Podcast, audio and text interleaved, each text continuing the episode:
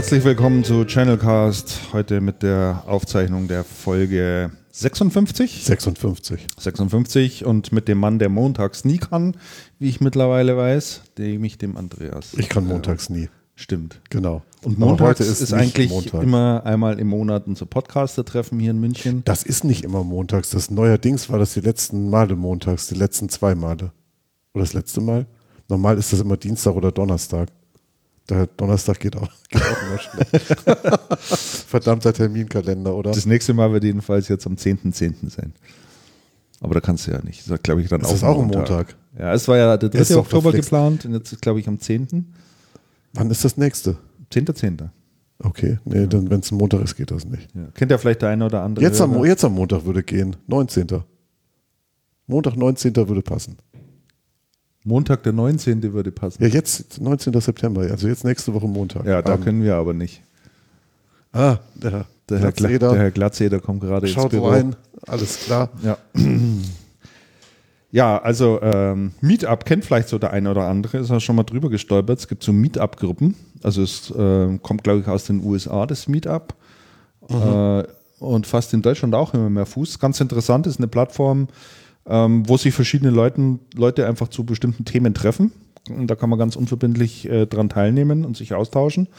Und da gibt es tolle Sachen, also tolle Angebote. Da wünsche ich mir immer, dass ich mehr Zeit hätte. Habe ich aber nicht. Ja, die machen auch so, die organisieren auch so User-Treffen für alles Mögliche und Ja, ja. Programmierer, Special Interest-Geschichten jeglicher ja. Art. Wirklich, total also ist ganz echt total nischig interessant. teilweise, da sind Yes. dann nur vier, fünf Leute beieinander. Aber da bist du dann auch mit den richtigen Leuten zusammen. Und äh, gibt da auch für Startups jede Menge Sachen, wo man sich austauschen kann. Also Ja. ist eigentlich ein telle, tolles Format. Ne? Kannst, du auch, kannst du auch sagen, ich würde Ich einen war ja schon ein paar Mal da, das war wirklich das ist Ja, total nett. Ganz nett. Und es geht sehr, sehr einfach, sich mit irgendwelchen Leuten zu treffen, zu, zu Interessengruppen. Genau. Andreas, wir müssen mehr Social werden. Echt, ist das so? Also nachdem die Bosch Siemens Hausgeräte das so vorgemacht social, haben. Ne? Auch die nachher- Bosch, Siemens, die Bosch Siemens Hausgeräte. Genau, das ja, der Vorstand, noch, der Vorstand kennt und empfiehlt die Produkte, fand ich ja wirklich sehr, wirklich sehr lustig. Genau, werden wir nachher noch äh, kurz einspielen. Aber wir müssen auch mehr Social werden. Jetzt habe ich mir gedacht, ich habe hier ja so eine tolle App bei mir auf meinem äh, Smartphone. Die nennt sich Periscope. Und äh, ich kriege immer eine Benachrichtigung, wenn Jan Böhmermann seine Redaktionskonferenz macht. Der hatte gestern wieder gemacht, da hatte der 27.000 Zuschauer. Fürs Protokoll, 27.000. der macht seine Redaktionskonferenz Mhm. für die Sendung öffentlich über Periscope Genau, mit, das ist nicht schlecht, genau. Respekt. Also sitzen dann alle, alle seine Mitarbeiter und Autoren sitzen dann an den Tischen und ähm, er macht dann den Livestream an und ähm, dann können die Leute da natürlich ihre Kommentare dazu abgeben, machen dann auch Vorschläge und die binden die voll mit ein und das machen wir jetzt einfach auch mal. Jetzt pass mal auf, ich starte das jetzt mal. Äh, what are you seeing now? Was gebe ich da jetzt ein?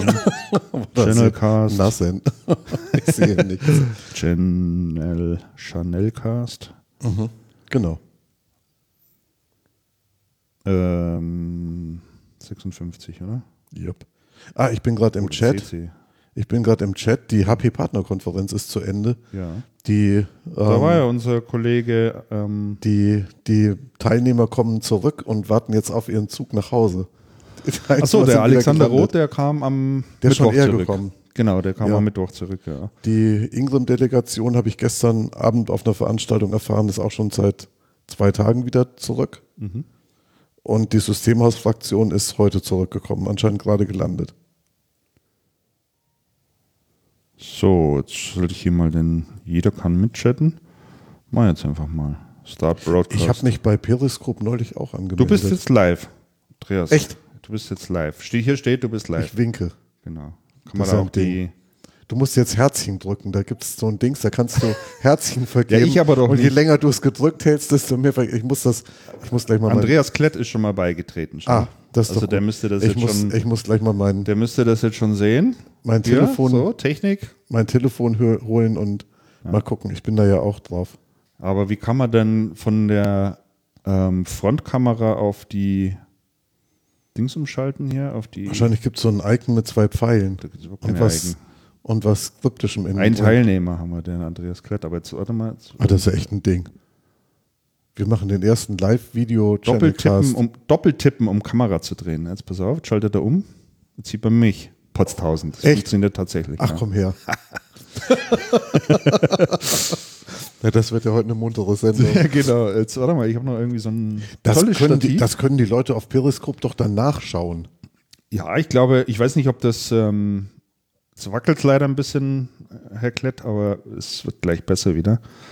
Ich muss jetzt das Ding da mal Da das wird man manchmal richtig gehen, seekrank, wenn die Leute da mit Kameras unterwegs sind und ha, Genau. Wo stellt man das hin?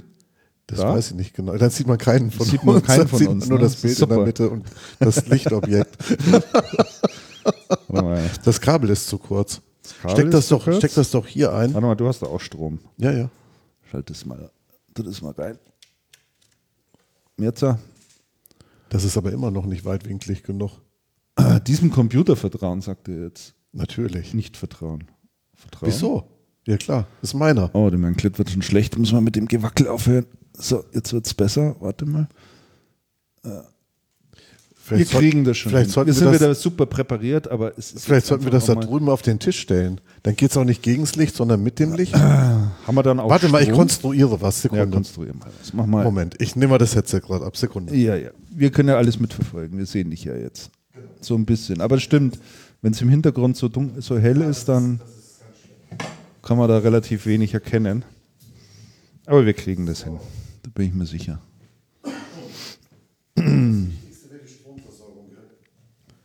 Ja, Stromversorgung werden wir brauchen, weil sonst. Äh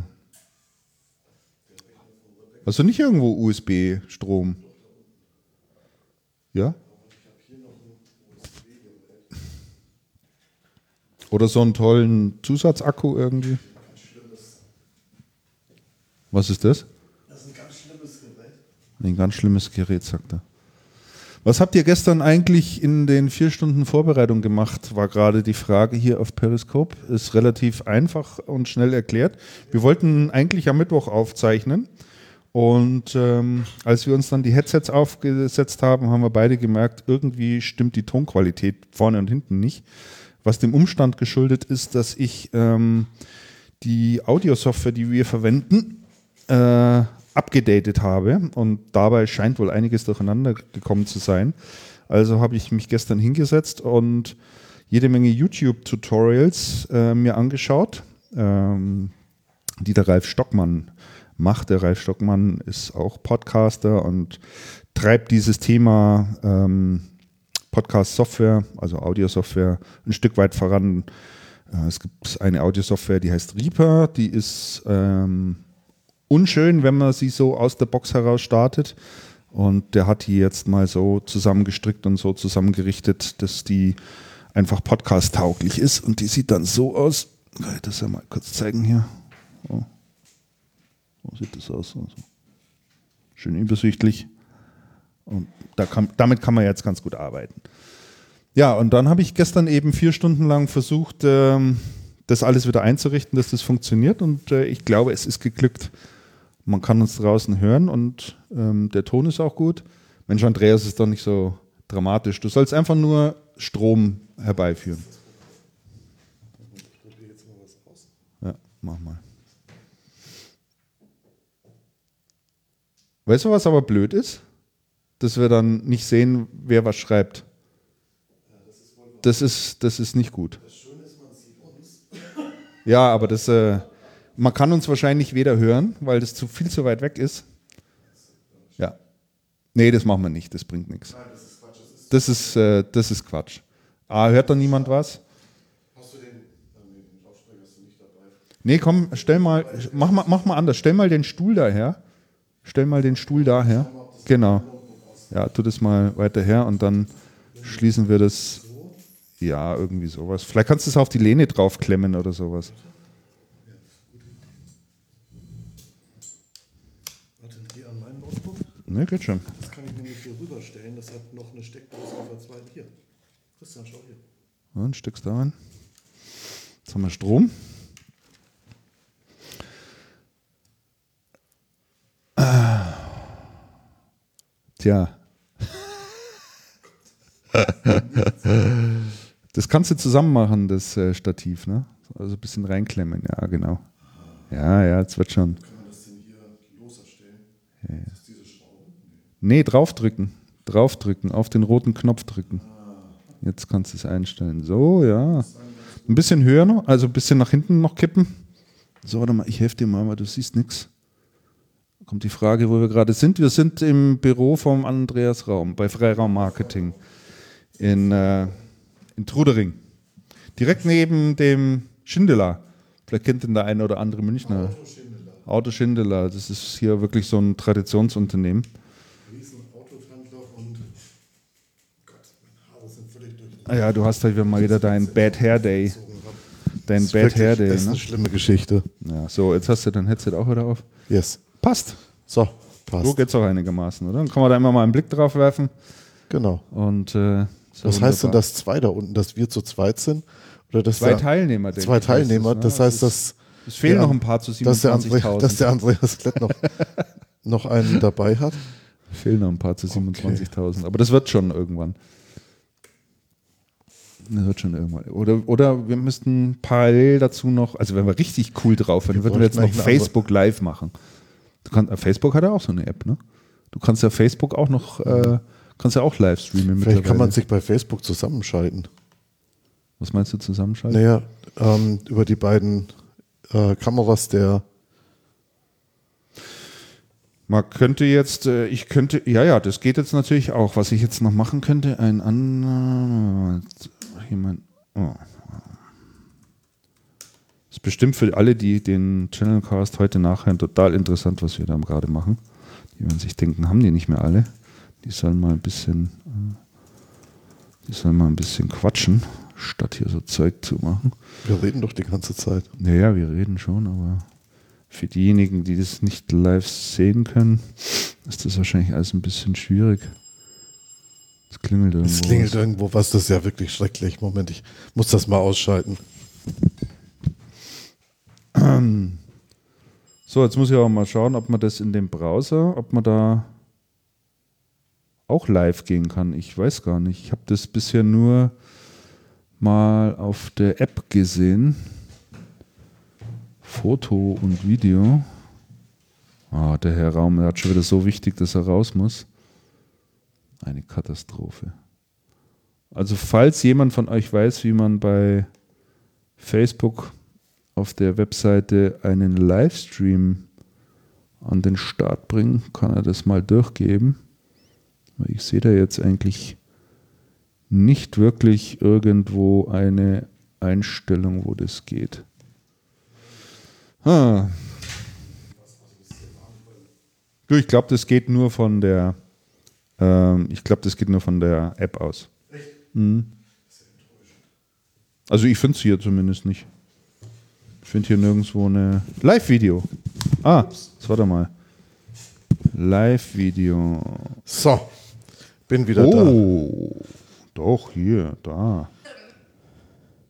Ach, Live-Videos, das sind andere Leute. Du kannst dir andere Leute anschauen. Ja, ich will aber nicht andere Leute anschauen, ich will uns anschauen.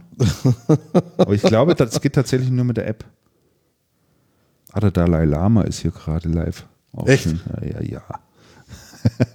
Ich finde total gut, dass die Leute trotzdem bei uns sind Na gut. und nicht beim Dalai Lama. Schau, du bist voll im Bild. Ich bin draußen. Aber das macht nichts. Ist nicht so wichtig. Wir können hier ein bisschen. Nein, das passt schon. Ja, gucke. Ach, ist egal. Du bist drin. ja, ja. So, du darfst jetzt was sagen. Ich darf jetzt was sagen. Ja, Christian, wir fangen jetzt an. wir fangen jetzt, äh, jetzt so richtig an. Und äh, wenn sich das hier großartig durchsetzt, machen wir das jetzt natürlich in jeder Folge, beziehungsweise Genau. ein Großteil wird es gar nicht mitbekommen haben, aber wenn Sie die Sendung nachhören, äh, wissen Sie, dass man uns auch über Twitter, Periscope, da gehören die, ja, die gehören ja zusammen, ähm, mitverfolgen kann. Und vielleicht probieren wir das auch mal mit Facebook. Ich glaube, Facebook hätten wir wahrscheinlich mehr Erfolg, oder? Meinst du? Nicht? Du bist ja eher so ein Twitterer, ne?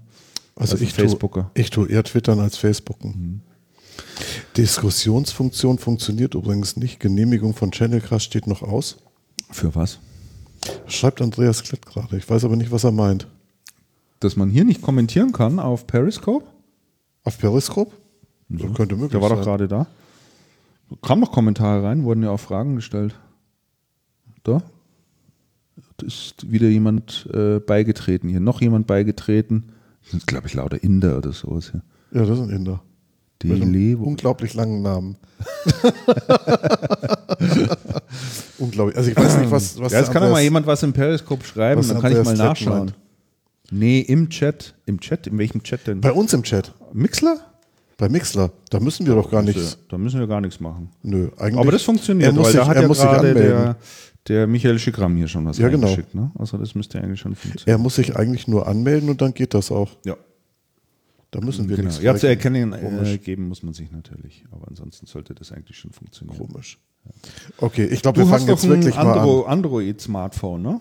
Ja, das habe ich jetzt gerade rausgeschmissen. Ja, ja, weil- das habe ich, das hab ich schon gesehen. Aber weil's dauernd klingelt. Das ist aber kein, kein äh, Samsung Galaxy Note 7, oder? Gott sei Dank nicht. Ich Weil- lebe, mir geht es gut. Ich habe meine Umwelt noch nicht geschädigt und meine Mitmenschen auch nicht. Weil da habe ich ja jetzt äh, vor ein paar Tagen gelesen, äh, wenn du Besitzer eines Galaxy Note 7 bist, die ja regelmäßig explodieren. Ich weiß nicht, ob du die Bilder mal gesehen hast, das schaut da wirklich Nee, wüst habe ich noch aus. nicht gesehen. Aber Also das ist ja wirklich richtig, richtig gefährlich. Und es geht jetzt so weit, dass Fluggesellschaften ähm, dich nicht an Bord lassen mit diesem Gerät. Und Samsung selber hat auch äh, darum gebeten, die auf keinen Fall einzuschalten. das Note ist doch dieses Fab. Dieses große, ja. Oder dieses größere. Also, ja. Wahrscheinlich vergleichbar so mit dem äh, 7 äh, iPhone oder iPhone Apple 6 iPhone 7. Plus ohne Kopfhörer, ohne Kopfhörer, genau. Ohne Kopfhörerbuchse. Buchse. So, ne? wenn wir schon genau sein. Wir lehnen das ab. Und äh, ja, also Samsung hat äh, dort binnen eines Tages äh, glatt mal 22 Milliarden Dollar an Marktwert verloren, aufgrund der. Nachricht. Und da sind die Kosten für die ganze Ruf, Ruf, Rückrufaktion, die jetzt noch kommt, noch gar nicht mit drin. Also für Samsung ist das echt ein, echt ein herber Rückschlag. Wie viele haben die von den Teilen verkauft? Also man geht davon aus, dass es, äh, glaube ich, um die 10 Millionen sind, die verkauft wurden bis dato. Das ist eine Menge. Das ist wirklich eine Menge und das wird richtig teuer. Äh, auf der anderen Seite kommt ja jetzt wieder ein bisschen Geld in die Kasse bei Samsung, weil ähm, sie verkaufen ihre Druckersparte an HP. Genau. Und allerdings, wie ich finde, zu einem relativ lächerlichen Preis, nämlich 1, eine Milliarde ziemlich genau oder 1,05 Milliarden ist der Betrag, der genannt wurde. Ähm, finde ich jetzt mal so im Vergleich, also wir hatten ja, glaube ich, das letzte Mal darüber gesprochen, Microsoft hat doch jetzt LinkedIn hier gekauft. Da haben die mal 28 Milliarden auf den Tisch gelegt. Ja, das ist eine Für andere ein Geschichte. Unternehmen, das regelmäßig äh, ordentliche Verluste schreibt, also LinkedIn, Jupp. ähm, ist das richtig viel Geld, ne? Ja, was du halt Oder ist es wahrscheinlich im Druckerbereich eben so üblich, man kauft es und hofft dann einfach auf das, äh, auf das Tonergeschäft, Hofft aufs auf das. Anschließende, ne? Wo dann Geld reinkommt. Nee, Also- aber da hat ja Samsung nichts davon. Also 1,8 Milliarden Dollar. 1,8 Milliarden Dollar. Ähm, es zeigt halt, welchen Stellenwert diese, diese Device-Geschäfte haben. und, der, insbesondere und, der, und der Druckermarkt, muss man ja sagen, ist massiv unter, unter Druck. Der Name. Karl Lauer. Der, ja, der Name ist Programm. Aber der, der Druckermarkt ist schon, also im Druckermarkt geht's geht's sehr, sehr ruppig zu, schon die ganze Zeit. Ähm, die Drucker, das Druckergeschäft ist tendenziell eher rückläufig. Die Anzahl der gedruckten Seiten ist meines Wissens nach auch leicht rückläufig. Das heißt, dieses, dieses Hey, jeder muss drucken und ähm, das ist vorbei. Nicht jeder muss drucken. Die Menschen drucken tendenziell weniger. Und ähm, insofern, so wird für Investoren das Druckergeschäft halt auch, oder von Investoren oder für Investoren das Druckergeschäft bewertet. Das Druckergeschäft ist definitiv nicht die Zukunft. Für ähm, HP ist es natürlich interessant, ähm, einen heftigen Mitbewerber zu übernehmen. Samsung war ja im Druckermarkt eher als aggressiver Player ähm, bekannt. Und äh, klar macht das Sinn. Ein Mitbewerber weniger, Kaufpreis übersichtlich, kann man machen. Das war übrigens die Knallermeldung zur, ähm, zum Auftakt der HP-Partnerkonferenz. Das kann man Die vorstellen. hat, die hat angefangen und da wurde das gleich bekannt gegeben. Interessante Geschichte. War wahrscheinlich nicht ganz, äh, war wahrscheinlich auch so getimed, Ah, das denke ich schon. dass man das. Äh, Die Amerikaner haben da ja so ähm, Sinn fürs Drama und Die Frage ist jetzt, was das, äh, was das für Canon bedeutet. Ne? Also interessanterweise wird ja in der Pressemitteilung, die da so rausgegangen ist, noch ein Die Zitat Partnerschaft vom wird gestärkt. Partnerschaft wird gestärkt, sagt also der, der, der Canon-CEO. Also dazu muss man wissen, HP verwendet derzeit Canon-Technologie. Schon immer eigentlich. Schon immer eigentlich. Das ist ne? eine sehr, Also sehr das intensive ist, Partnerschaft. Das ist, das ist auch bekannt und äh, da stellt sich jetzt natürlich die Frage, wenn, wenn HP eigentlich einen anderen, äh, andere, jetzt auf die Samsung-Technologie setzen kann, was dann mit Canon passiert. Ne? Und ich war dann ehrlich gesagt schon ein bisschen drüber verwundert, dass dann in der Pressemitteilung man den Canon-CEO hat noch auftreten lassen. Irgendwie macht das wenig Sinn. Also Ja, entweder das ist so ein halt bisschen ein- besänftigend. es ist halt ein starkes Signal. Es ist ein starkes Signal, aber ich meine, zweifelsohne wird doch äh, das Canon-Geschäft dadurch äh, zurückgehen.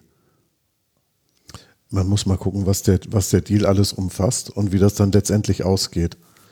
Die, ähm, die Samsung haben ja ein paar Druckerwerke, die haben, die haben, die haben ja die gesamte Wertschöpfungstiefe, soweit ich weiß. Ja. Die machen ja irgendwie alles selber.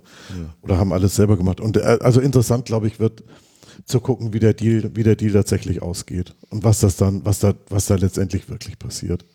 Was ich eine interessante Frage fände, ist ähm, in unserem Kontext, was passiert eigentlich mit den Samsung-Partnern, die es ja in Deutschland gibt im Bereich Drucken? Das sind jetzt zwar nicht so viele wie bei HP vielleicht, aber einige sind schon.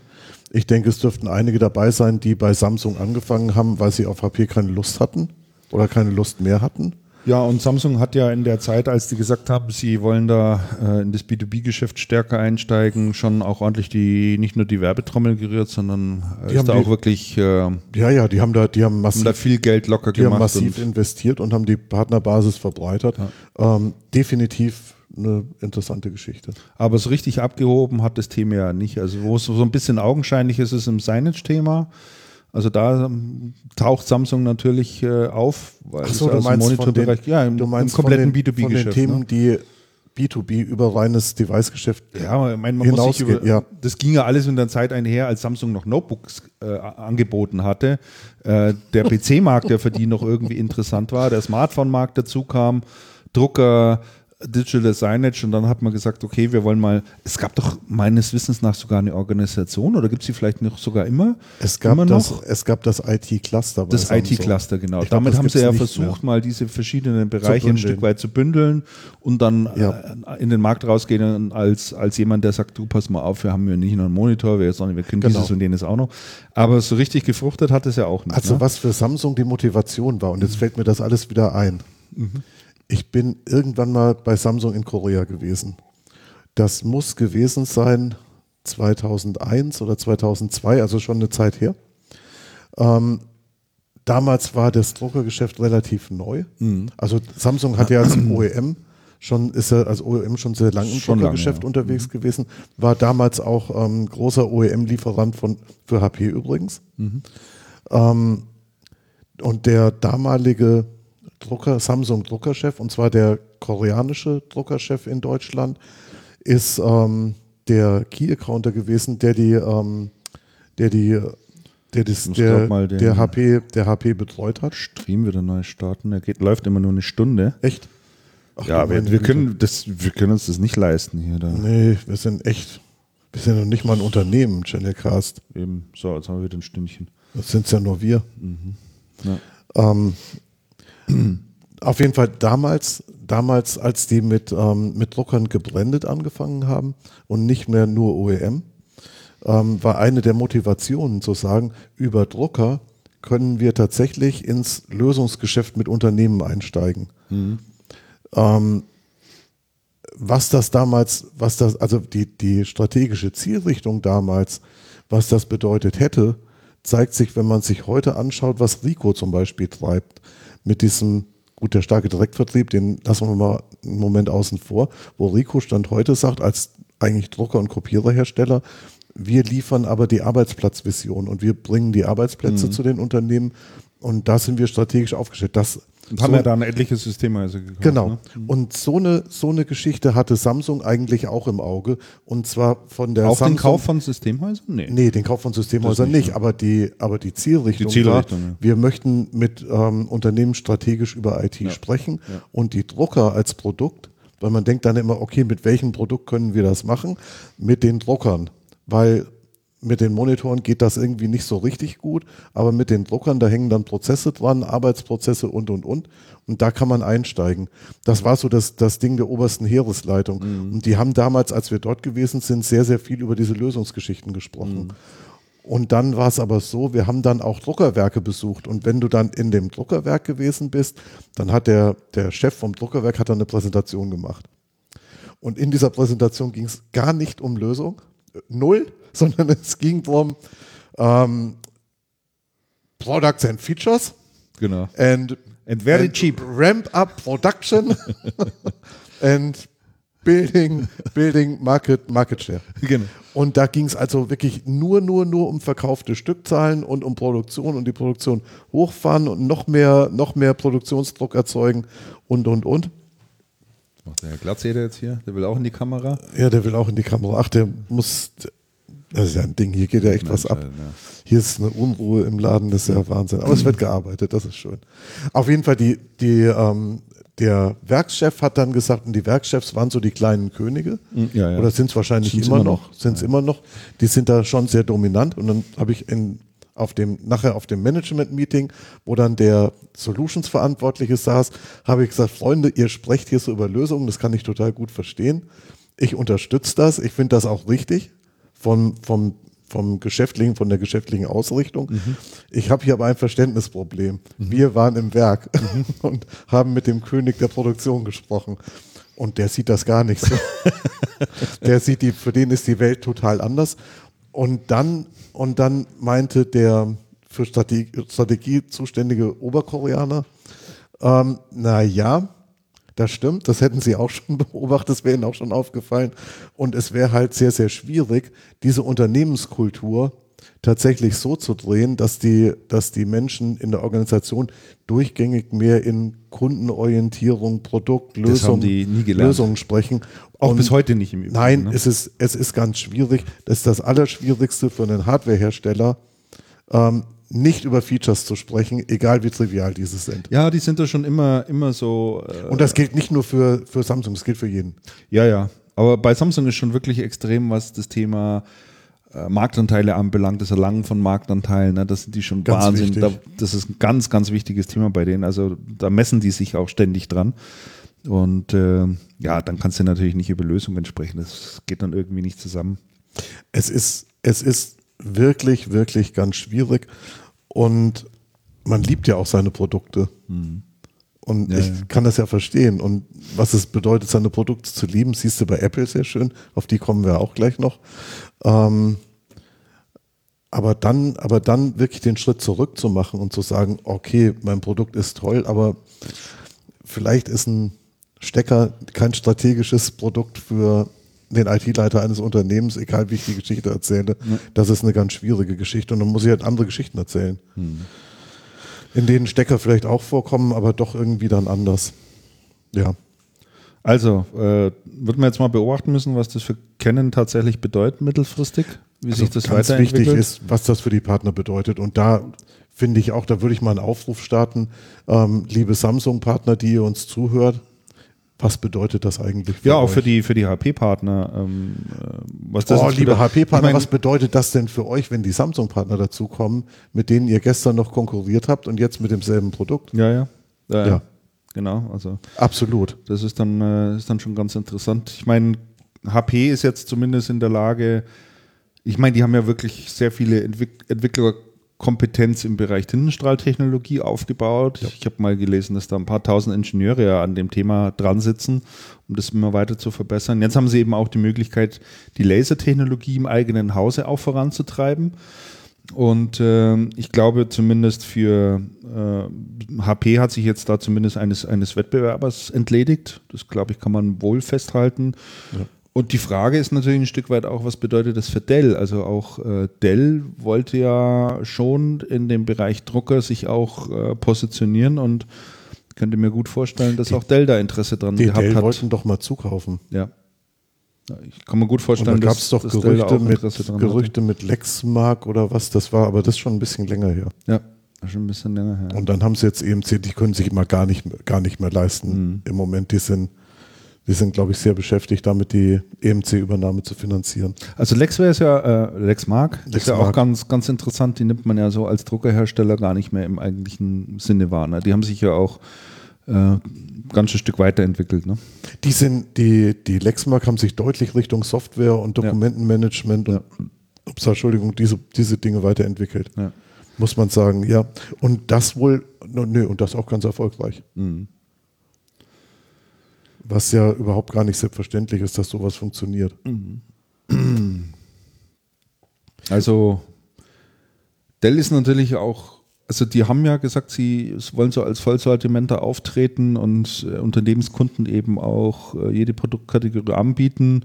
Und im Druckerbereich haben sie ja im Moment Samsung im Angebot. Ne? Also wenn du äh, bei, bei Dell auf den Bereich Drucker gehst, werden da immer Samsung-Geräte angeboten. Wie sich das jetzt hier so entwickeln wird, das ist natürlich Das ist ja auch eine ne? spannende, spannende Frage, ja, absolut. Na gut, also das vielleicht hierzu. Dann ist, dann ist bei Dell demnächst sind lauter HP, an, äh, HP, HP-Kisten im Angebot. Das glaube ich nicht. Das kann ich mir nicht vorstellen. kann ich mir eher auch nicht das vorstellen. kann ich mir nicht vorstellen. Ich Nein, glaub, HP das, ist da ja auch picky. Die, die machen das dann ja auch. Nee, nee, nicht. das war- das war doch die Geschichte, als die, ähm, als sie kennen, die zwei Systemhäuser hier in München gekauft hat. Mhm. Die ähm, hier in der Schulz, Schulz, Schulz Bürozentrum Bürozentrum, und das andere war Hauser, glaube ich, Hauser, ja. wo man denen dann als erstes die HP-Verträge weggezogen hat. Ja, das war schon Genau. Irgendwie sehr interessant. Ja, ja, da, also da lassen die nicht mit sich reden. Und das wird HP sicherlich nicht tun. Irgendwie Dell in Aber ich irgendeiner glaube, Art Dell und wird Weise das, zu aber Dell wird das, glaube ich, auch nicht tun. Nee, wird es Das so wahrscheinlich, gegenseitig, wird's wahrscheinlich irgendwie neue Konstellationen geben. ja, Und, äh, gegenseitiges nicht mögen. ja. Naja, jedenfalls, es ist mal wieder ein bisschen was passiert im Druckermarkt. Auch nicht schlecht, Ob oder? sich der Druckermarkt dadurch ein bisschen beruhigt? Bin ja Schwierig nicht sicher. Sagen. Schwierig zu sagen. Also ich muss aber ehrlich sagen, ich beobachte diesen Markt auch nicht sonderlich. Ich Wir finde könnten den- mal ein Fachinterview mit, mit deinem ehemaligen oder mit unserem ehemaligen Kollegen oder dem immer noch Armin Weiler? Kollegen mit Armin Weiler, könnten wir mal ein Fachinterview zum Druckermarkt führen. Könnte man mal machen, ja. Ich weiß nicht, wie stark dieser Markt tatsächlich in Bewegung ist. Könnt ihr natürlich auch mit dem Heino Deubner mal sprechen. Äh, ja, Der hat da natürlich auch viel Einblick. Heino steckt ja mittendrin. Und Heino hatte ja schon mal ein Interview vor seinem Verkauf damals an die Also, hatte mal ein Interview mit uns gemacht. Ja, richtig. Und Stimmt.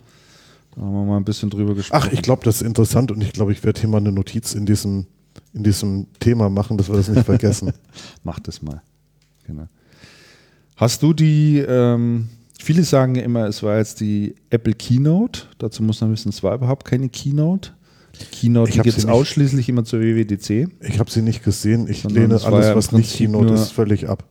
Was? Du lehnst alles? Scherz. Ich habe gesagt, ich lehne alles ab, was nicht eine Keynote, alles Ach so. unterhalb von Keynote. Ja, ja. Es war im Prinzip eine, eine Pressekonferenz sozusagen, in dem Apple jetzt mal ein paar neue Sachen vorgestellt hat. Zum einen die zweite Generation an Uhren, äh, die sogenannte Series 2. Und ähm, ja, die ist natürlich jetzt einfach ein Stückchen leistungsfähiger, hat ein besseres Display bekommen, hat GPS eingebaut bekommen. Echt? Ich habe gedacht, Äh. die haben den Computer aus der Uhr wieder ausgebaut und sie zeigt jetzt nur noch die Ah, Zeit. nee, was ich echt erstaunlich finde, wie erfolgreich die mit dieser Uhr sind. Äh, die haben Zahlen gezeigt, die Das sind heißt auf ja immer, sie Platz gar nicht zwei. erfolgreich, Die sind auf stimmt, Platz glaub ich, zwei nicht. des Uhrenmarktes vorgestoßen. auf Platz zwei. Vor denen ist nur noch. Rolex. Nur noch Rolex ist vor denen. Nach Umsatz. Nach Umsatz, ja. ja Nicht nach Stückzahl. Ja, nach Umsatz. Klar, nicht nach Stückzahl. Stückzahl, da kommen ja die ganzen Chinesen um die Ecke mit ihren Billiguhren. Also die einfachen LC. Production. Ja, genau. So, das ganze Zeug, das natürlich mal außen vor gelassen. Nee, nee, schon nach Wert, äh, nach Umsatz. Und äh, das finde ich schon erstaunlich. Ähm, Das finde ich auch, das hätte ich nicht gedacht. Weil Ja. es hieß ja immer so, das ist gar nicht so richtig doll und das schlägt nicht so ein. Und ich hatte neulich allerdings eine Analyse gelesen, wo es dann hieß, es sind schon, also die verkauften Stückzahlen sind schon beachtlich. sind wirklich beachtlich. Und Apple hat jetzt nochmal ein bisschen sich da neu positioniert im Uhrenmarkt. Also was da sehr stark festzustellen ist, dass sie die Apple Watch jetzt so stark als eine Sportuhr verkaufen. Also Aha. schon wirklich in den, in, in, in, ja, so positionieren. Die Watch ist ja jetzt auch wasserdicht. Also Du kannst mit Schwimmen gehen und so weiter, das kannst du ja alles machen. Ähm, also allwetterfähig, um es mal einfach so zu sagen. Und da positionieren sie sich jetzt halt sehr stärker, haben ja auch eine Kooperation mit Nike. Äh, die haben dann eine Sonderedition noch am Start und gibt es nochmal eine spezielle App, die wohl offensichtlich noch ein paar Sachen machen kann. Ähm, ja, also die bleiben da dran. Es ist natürlich interessant zu sehen, ob die jetzt jedes Jahr ein neues Modell rausbringen werden, was ich allerdings vermute, weil ich glaube, da tut sich technologisch schon noch einiges. Die großen Herausforderungen sind sicherlich nach wie vor die Laufzeit. Mhm. Also mit dem GPS-Modul, ja, mit dem, also wenn du der GPS jetzt in, also bisher war es ja so, du hast das GPS vom iPhone benutzt, mhm, genau. Und das wurde dann halt yes. äh, mhm. gekoppelt mit der Uhr und dann konntest du das alles machen. Ähm, aber es gibt natürlich auch Sportarten oder Sachen, wo du jetzt äh, äh, dein iPhone nicht dabei haben willst oder nicht dabei haben kannst. Und dann bist du natürlich froh, wenn du GPS in deiner Uhr drin hast. Mhm. Und dann hat die aber nur eine Laufzeit zwischen vier und fünf Stunden. Und das finde ich halt noch deutlich zu wenig. Oh, das, das finde ich völlig uninteressant. Für eine Uhr? Ja. Ja, das geht gar nicht. Das ist einfach viel zu, das ist einfach uninteressant. Ich sag mal, eine Uhr muss zumindest, äh, so eine Smartwatch muss zumindest einen Tag überhalten. Am Abend lege ich sie dann auch ab in der Regel und äh, kann sie dann auf die Ladeschale legen. Also yep. ist ja kein Problem neben, neben das Bett. Äh, wobei auf der anderen Seite wiederum Funktionen da drin sind, wie zum Beispiel Wecker, beziehungsweise äh, dass du zur richtigen Zeit auch geweckt, wird, geweckt wirst. Ach, haben die so eine, die haben, haben so, so diese, eine, diese, diese Schlafphasen. Genau, Schlafphasenwecker, mhm. was ich ja ganz toll finde. Ich habe ja mal einen vorgestellt, den ich schon viele Jahre im Einsatz ja, habe. Da ist die Uhr ja gar nicht so lang aktiv. Und so lang, äh, da wäre, würde ja der Akku dann quasi leer gehen. Und also da krankt es halt einfach noch. Es sei denn, du schaltest alle Funktionen weiter. ab. Ja, das könntest du halt machen. Ne? Und du nutzt halt dein GPS auch dann tatsächlich nur, wenn du es brauchst und ansonsten machst du es einfach aus. Aber trotzdem, wenn ich mir alleine vorstellen, du gehst irgendwie wandern, machst eine größere Wanderung, dann, was sind denn da vier, fünf Stunden? Ist ja nichts. Nix. Kommst du, kommst du wirklich nicht weit. Aber trotzdem, also der, der, der, der Markt ist ordentlich in Bewegung und ähm, die versuchen dort äh, sich stärker in dem Sportuhrenbereich zu positionieren, weil ich glaube, in dem Markt ist echt gutes Wachstum drin. Also mhm. so Unternehmen wie Polar und Withings und was ja, es da alles Ja, das ist auch gibt. so eine Apple-affine Zielgruppe. Die kannst du abholen. Die sind auch geduldig mit, dem, mit den Produktzyklen und ja. dem ganzen Zeug. Genau. Und geben auch richtig Kohle dafür aus. Genau. Dann haben sie äh, iOS 10 natürlich vorgestellt im Vorfeld. Mhm. Äh, die neue Betriebssystemgeneration fürs iPhone und iPads. Und die habe ich jetzt äh, am 13., sprich vor drei Tagen drauf gemacht. Da ist sie erschienen. Macht einen sehr, sehr guten Eindruck. Hat äh, das, ich habe ein iPhone 6S, das nochmal deutlich beschleunigt, also mhm. äh, geht richtig gut. Haben wirklich auch schöne neue Features eingebaut, kann man wirklich empfehlen, das Update zu machen. Und dann kam natürlich das Thema iPhone 7, das jetzt vorgestellt wurde. Und man muss sich das mal überlegen, dieses Gerät kostet mittlerweile viermal so viel wie das allererste iPhone, was damals auf den Markt gekommen ist. Und das war schon nicht günstig. Und das war schon, ich kann es ja nochmal einspielen, Steve Barmer, Ach, was so gelacht Smartphone für 500 Dollars. Kannst du dich daran erinnern? Ja, ja, hat er gelacht. Jetzt Wie er gelacht er hat, der, so. Herr, der Herr Balmer. Ja, ja, jetzt lacht er nicht mehr. Jetzt lacht er natürlich nicht hat mehr. Hat er wahrscheinlich selber eins. Aber mittlerweile kostet das äh, äh, halt fast das Vierfache. Ne? Also so ein iPhone mit einigermaßen Speicherkapazität. Kostet wie viel? 11, 1200 Euro. Na. Ja. Und das ist, das ist schon richtig viel Geld, ne? Aber es verkauft sich. Ja, und äh, einer der wesentlichen äh, Neuerungen ist, dass Apple jetzt das äh, Gerät, was viele andere Hersteller im Übrigen schon lange können, auch wasserdicht gemacht hat. Also mhm. Also nach diesem IP, IP67-Standard, ja.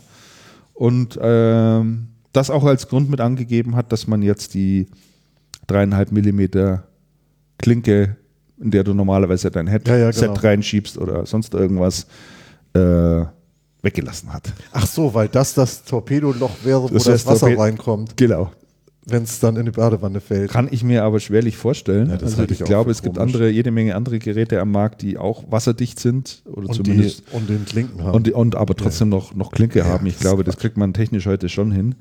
Ähm, und sie haben dann aber auch tatsächlich, also Tim Cook hat dann gesagt, ja, also ähm, sie sind ja bekannt, ein Stück weit bekannt dafür, dann auch mal mit Technologien zu brechen. Ja. Also, ja, das machen sie ständig. Das machen sie ja ständig. Ich habe hier ja an diesem Gerät, also Hast ich halte das Fire, mal in die, in die Kamera, nee. da ist ja, da ist ja kein Netzwerkadapter mehr dran, also kein Netzwerkstecker. Ja. Braucht man nicht. Braucht man nicht. Macht man wireless. Macht naja. man wireless, ja. Finde ich auch schwierig.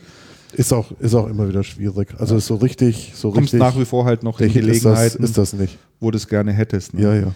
So, und jetzt haben sie eben die 3,5 Millimeter Klinke, die mal irgendwann 1920, glaube ich, entwickelt wurde und dann es dort gab. Und Sony hat die ja groß gemacht. Sony Das mit dem ersten Walkman. Und Technologiezyklen, gell? Der Sony. Walkman, das war derjenige, äh, der die 3,5 Millimeter Klinke dann groß Yes. gemacht hat und damit auch das ganze Zubehörgeschäft mit Kopfhörern.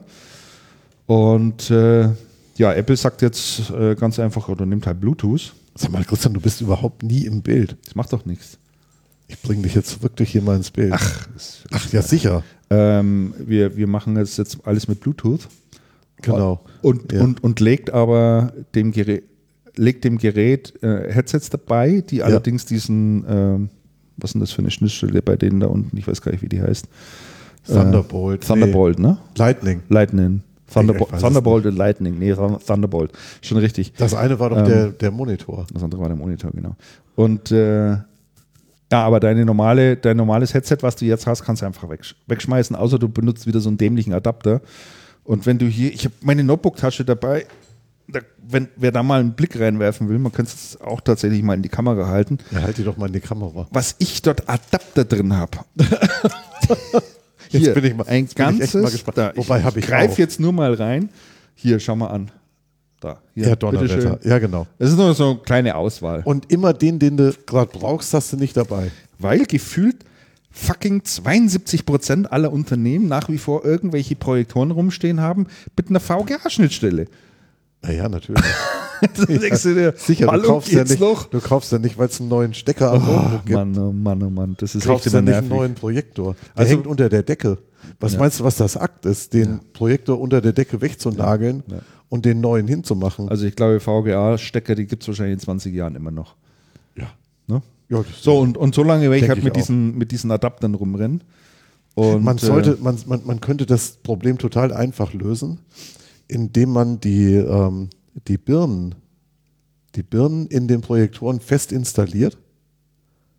und du Und wenn, die, zwangsweise. und wenn die Birne hinüber ist, dann haust du den. Projektor, kaufst einen neuen Projektor. Eigentlich total gut. Das stoppt den Verbrauchsmaterial Graumarkt. Mhm. Es schiebt das Geschäft mit den Devices an und ist das Gegenteil zum Rasierermodell. ja, ja, Finde ich genau. gut. Genau. Rasierermodell kommen wir Da nachher kommen wir nachher auch noch drauf. Kommen wir Genau. nachher auch noch drauf. Ja, aber Apropos. mit diesen Projektoren, also ähm, ist schon erstaunlich, wie, wie oft man da nach wie vor auf dem Kriegsfuß stehen muss, weil es irgendwas nicht funktioniert, die Auflösung nicht Ja, passt, ja, ja. das Bild verzerrt ist, Dinge abgeschnitten sind. Äh, ah, es ist, ich weiß auch nicht. Aber es wird besser. Meinst du? Ja, ja, es. Also ich bin da eher skeptisch. Nein, ich Das beobachte wird schon seit Markt ein Jahren. bisschen. Es wird tatsächlich Das wird besser. seit Jahren versprochen. Also eigentlich müssten die Geräte doch so intelligent sein, einfach dieses Signal, was von diesem Rechner kommt, mal so auszuwerten und zu sagen, aha, es ist die und die Auflösung, es kommt in dem und dem Format daher, es sind so und so viele Pixel oder so und so viele Farben. Und dann müsste sich dieses Drecks-Projektorgerät doch einfach mal anpassen und, und sagen, da ist irgendein Chip drin, der das jetzt richtig einstellt. Neuere Geräte Und, können und, das. und du stehst da unten immer mit so einer schwindlichen Fernbedienung mit so Gummitasten drauf, wo du dann drückst und drückst und drückst und es passiert irgendwie nichts oder du kommst in irgendwelche Menüs rein, in denen du dich nie wieder raus, wo du nie wieder rauskommst. und was machst du dann in deiner Not? Dann ziehst du irgendwann den Stecker und bootest das Dann startest alles startest neu. das ganze Gerät. Ja, ja, neu. startest das alles kann neu. irgendwie auch nicht sein. Nein, die neueren Geräte können das. Was? Alles selber Neu, erkennen. neuere Geräte sind deutlich intelligenter, wenn man die, wenn man die Devices nicht mit VGA zusammenschließt. Ja, siehst du, da, da, geht- da beginnt es ja bereits. Ne? Irgendwo ist immer der, Da beginnt's immer der. Engpass. Also wenn du jetzt hier zum Beispiel dann mit HDMI, ich weiß gar nicht, an meinem MacBook, doch, ich habe HDMI. Doch, der MacBook hat, ähm, Hat alles das? mögliche. Ja, die haben ich da nicht auch einen DisplayPort Adapter und dafür. Da, ja, ja, das gibt, da gibt es die interessantesten Schnittstellen. Naja, also für mich jedenfalls, ähm, ich bin ja leidenschaftlicher Podcast-Hörer. Ich höre im Auto eigentlich regelmäßig und ständig Podcasts. Ich bräuchte eigentlich gar kein Autoradio. Nö. Ja, doch brauche ich schon, um damit halt, damit ich es dann hören kann. Aber also ich höre zumindest da wenig Radio. Den oder- Radioempfänger bräuchtest oder sonst irgendwas. Das bräuchte ich alles, bräuchte ich alles gar nicht. Und ähm, das mache ich dann natürlich über Bluetooth. Jo. Klar, ist ja dann gekoppelt mit dem Ding.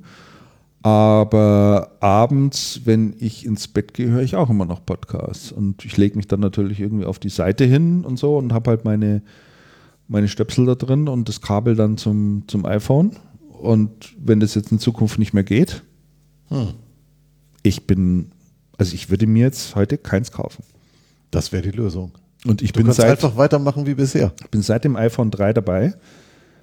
Also quasi von Anfang an mehr oder minder. Aber das ist jetzt schon ein Thema, das finde ich hart. Ja. Das finde ich echt hart. Da bin ich mal wirklich gespannt, ob sich das irgendwie wirklich auf die Verkaufszahlen auswirkt. Wobei es natürlich schwierig ist. Ich meine, Smartphone-Markt ist ja jetzt auch kein Markt mehr, der turbomäßig abgeht, wo jetzt da noch wahnsinnig hohe Stückzahlen, also es sind keine großen Steigerungen mehr Nee, drin, das, sagen wir mal Wachstum so. ist, das Wachstum ist, Das Wachstum ist deutlich abge, abgeflacht und, und, und übersichtlich und teilweise auch rückläufig. Ja. Und ähm, da bin ich ja dann mal gespannt, wenn dann Zahlen rauskommen, wie man da wieder argumentieren wird, ob man da tatsächlich in die Richtung geht und sagt, naja, das iPhone 7 verkauft sich nicht mehr so gut, weil es hat ja auch kein, keine Buchse mehr unten. Aber bisher bin ich offensichtlich der Einzige, den das irgendwie stört. Ich Ja, habe also sonst die, niemanden die gehört. sind, zwei Modelle sind schon ausverkauft, habe ich jetzt gelesen gerade. ja, ja. Also, hier geht die die, Post die, ab, die, die ganzen Telekom-Kunden, die Menschen- sind auch schon wieder Verzögerungen ohne Ende. Ja, schau mal, Die Christian. ersten Camper sind, sind schon wieder in der Rosenstraße, ne? Ach du meine Herren. Also schau mal, das, das Problem, was wir doch haben, und das haben andere Podcaster ja auch, wir sind halt eine extrem technikaffine Zielgruppe. Und für uns hat so eine Klinkenbuchse eine Bedeutung. Ja. Für die meisten, dieses haptische, dieses Klack rein. ja, das weiß ich jetzt nicht, aber, aber ich habe zum Beispiel hier einen Adapter von Klinke klein auf Klinke groß. Mhm. Was ja auch ein bisschen absurd ist. Klinke klein auf Klinke groß, also auf die auf- 6,3 Millimeter. genau. Mhm. Ähm, wir, sind eine, wir sind eine total technikaffine Zielgruppe. Ähm, die meisten Menschen wissen gar nicht, was eine Klinkenbuchse ist. Das interessiert die auch null. Und, ähm, und die denken dann, wenn es das nicht gibt, ist das ein Feature. Aber stell dir mal vor, du hast da so, so, so Bluetooth-Dinger dann einfach im Ohr drin. Habe ich. Aber die verlierst du doch. Das, ist, das, das, das Nein, Ding fällt dir raus nicht. und weg Nein, ist es. verlierst du nicht. Nein, verlierst du nicht. Also irgendwann machst du da mal deine Schublade auf, so in drei, vier Jahren und sagst dann, ah, da ist ja noch eine, eine rechte Buchse, ein- ein- eine, eine, eine, eine rechte, wunderbar.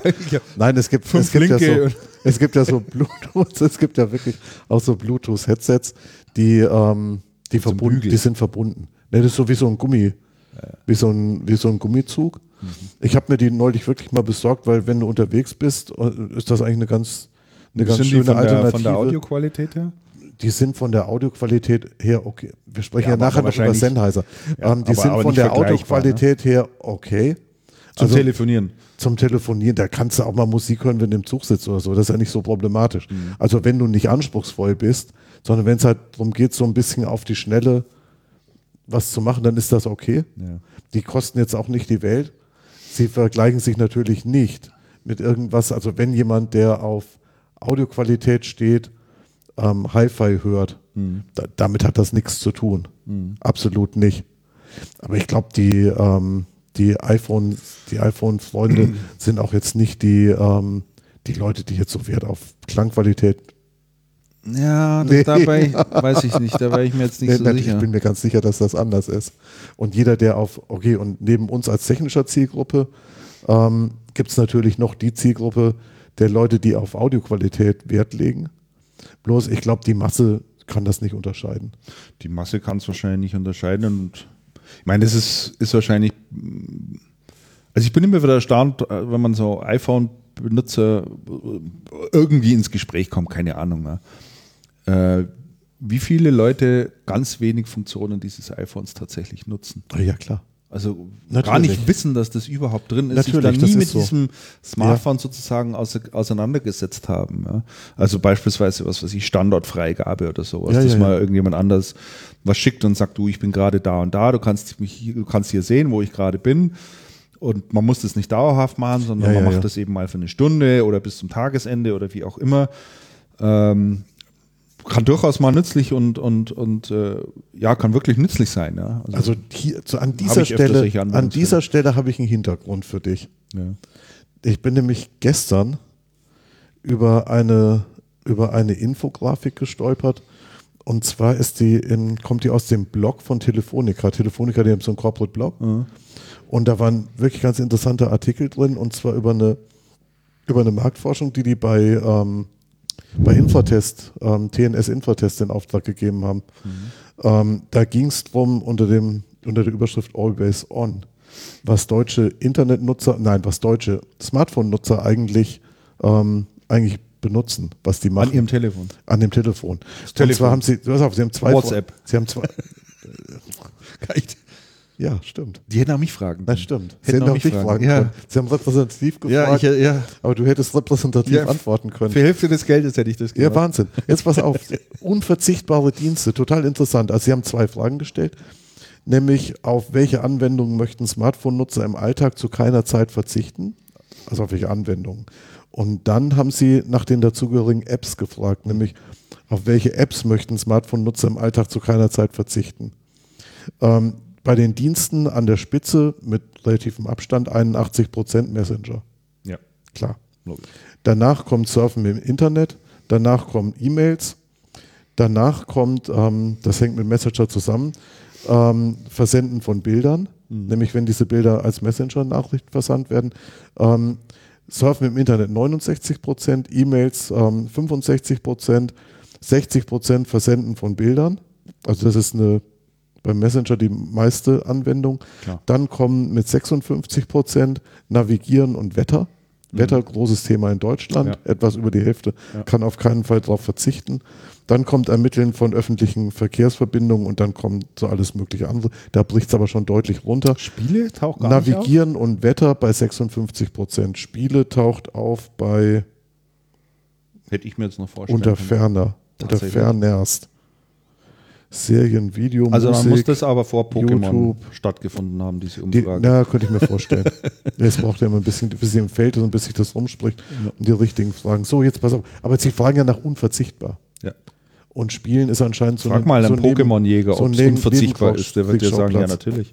Ich habe gestern zwei getroffen, die hätten mich fast umgerannt. Ja, ja. Erstaunlich. So, jetzt, wenn es aber auf, auf unverzichtbare Apps geht, ist ein total interessantes Bild und das unterstreicht jetzt das, was du gerade gesagt hast, Christian.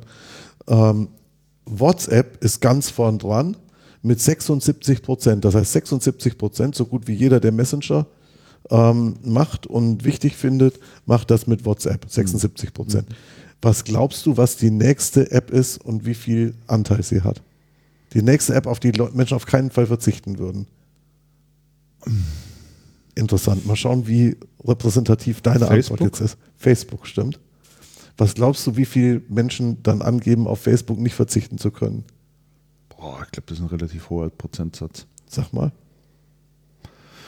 Ich schätze ja auch, dass der irgendwo zwischen 60 und 70 Prozent liegt. Wenn nicht Er sogar noch höher. Er liegt bei 23 Prozent.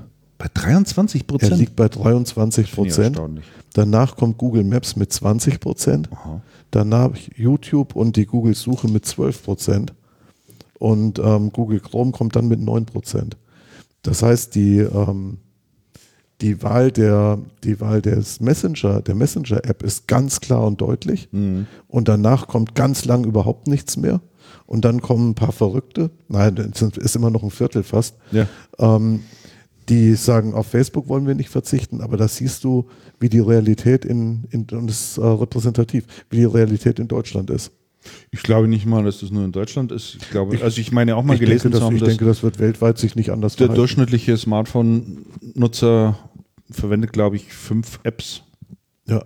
Mehr sind es nicht. Also ich habe neulich gelesen, man, man hat installiert irgendwie um die 26 Apps, aber die Nutzung beschränkt sich dann auf ganz wenige. Und das ist, ähm, und das ist wirklich eine sehr, sehr schlagende. Also ich würde sagen, ich habe bestimmt 30, 40 Apps habe ich mit Sicherheit drauf, weil ich halt Zeug auch mal einfach mal ausprobiere.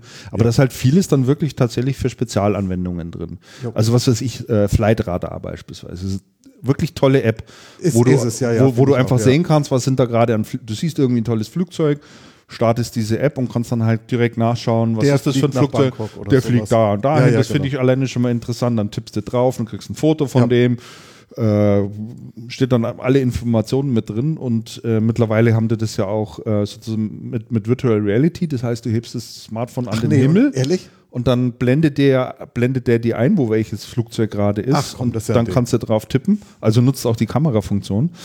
Ähm, also nur mal als Beispiel. Ja. Dasselbe gibt es natürlich auch für Schiffe, ähm, selbiges gibt es für Züge, dann gibt es wirklich tolle Wetter-Apps tatsächlich. Finde ich auch ganz spannend.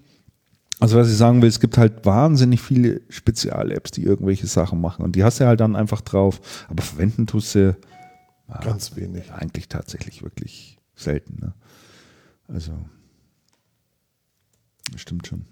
Aber weil du gerade gesagt hast hier so, dass wir eine, ähm, dass wir so technikaffin sind, wir sind da nicht alleine, Andreas. Wir sind nicht die Einzigen. Nee, es gibt äh, hier so, Technikaffin. ja, Nee, ja, es sind gibt wir nicht, die, die, die Jungs von den äh, Bosch Siemens Haushaltsgeräten sind es nämlich auch. Oh, du Wahnsinn, oder? Insbesondere die Geschäftsleitung. Die Geschäftsleitung. Und ich weiß Ja. nicht, wer von unseren Hörern das Video gesehen hat. Das ist so ein gutes Stück viral gegangen. Oh, das iPhone hat sich abgeschaltet. Echt? Ich glaube schon. Entweder Warum das, hat's das gemacht? weiß ich nicht, entweder das überhitzt oder. Nee, jetzt geht's Da geht's weiter. Das Ähm, ist überhitzt. nee, ist nicht Meinst du, es überhitzt. explodiert? Nein, es ist kein Samsung-Gerät. Meinst du, das gesamte, das gesamte Gebäude bei uns wird abbrennen, bis auf die schaut, schaut Grundmauer? eh keiner zu. Ähm, und ähm, also es ist ein gutes Stück weit viral gegangen, dieses Video. In Facebook war es zu sehen und durch die Twitter-Timeline ist natürlich auch durch. Und man muss sich das so vorstellen, äh, ich spiele das jetzt dann auch gleich mal ein, weil es einfach so wirklich ein Paradebeispiel dafür ist, wie man Social, wie es wirkt oder wie es dann rauskommt, wenn sich so ein Unternehmen von irgendeiner schwindlichen Social Media Agentur beraten lässt und dann sagt, du, wir müssen jetzt mal so was Schönes machen für Facebook und wo wir uns so jo, als junges, dynamisches und äh, digitalisierungsfähiges Unternehmen hinstellen und wir wollen mal zeigen, wie wir so unsere Produkte weiterentwickeln. Und dann haben die also tatsächlich die, ich glaube, vier Vorstände oder vier Vorstandsmitglieder oder vier Geschäftsführungsmitglieder, die dann nebeneinander stehen, im Anzug mit Krawatte, gestriegelt, Ja, wie es gehört. äh, alle natürlich grau meliert im höheren, äh, Ja, da können die im höheren Alter. Ne? Nein, natürlich nicht, aber so 60, ich dürfte, also ich würde mal sagen, sind irgendwo zwischen 55 und 60, sage ich jetzt einfach mal. Und die sich dann drüber unterhalten, was ihre neuen äh, super, Geräte jetzt so können. Und das spiele ich jetzt gerade mal schnell ein. Also die Frage lautet. Meine Lieblings Die, die, die Frage lautet, ähm, weil das kann man jetzt natürlich äh, nicht sehen, die Frage lautet, welches ist Ihre Lieblingsanwendung in Home Connect? Genau. In Home, In Home So, Connect. Die Frage. Und da unterhalten sich jetzt die stehend, ganz leger und locker in irgendeinem so einem Showroom äh, bei Bosch Siemens Hausgeräte, Die Vorstände. die, die, die, die Vorstände. Und das hören wir uns mal kurz an. Meine Lieblingsapplikation in Home Connect ist die reichhaltige Rezeptunterstützung, die es für unsere neue Ofenreihe in allen Marken gibt. Ähm, sowohl bei Neff äh, als auch bei Bosch und Siemens. Ähm, schon jetzt haben wir über 1000 Rezepte da drin und die Unterstützung, die man bei der Gelinggarantie dort bekommt, ist fast fantastisch. Und ich freue mich insbesondere darauf, auch andere Regionen und andere Regionalrezepte in diese Applikation reinzubekommen. Diese Rezepte wird es geben mit Consumer Centricity, das ist schon mal ganz sicher. Und der Clou ist mit Remote Diagnostic, wenn aus welchen Gründen auch immer mal im seltenen Fall der Ofen nicht funktionieren sollte, die neue Elektronik wird mit, Remote Diagnostic geflasht und dann haben Sie sich einen Servicetechniker zu Hause als Besuch erspart. Und liebe Hörer, Die ist glaubt auch das Kühlschrank, ist ja, viel besser, wenn man es sieht. Ja, das ist genau mein Lieblingsthema, das Thema Vorratsmanagement, Storage Management rund um den Kühlschrank. Äh, sprich, möglichst automatisiert, vielleicht mit Sensorunterstützung, äh, Unterstützung, Dinge in den Kühlschrank einchecken, beim Rausnehmen wieder auschecken und dabei Mehrwertfunktionen wie automatisiertes Einkaufen ermöglichen. Muss man nur noch wissen, was es gibt, oder? Ja, genau. Und das ist ja nicht nicht nur Storage, sondern auch äh, die eingebaute Kamera.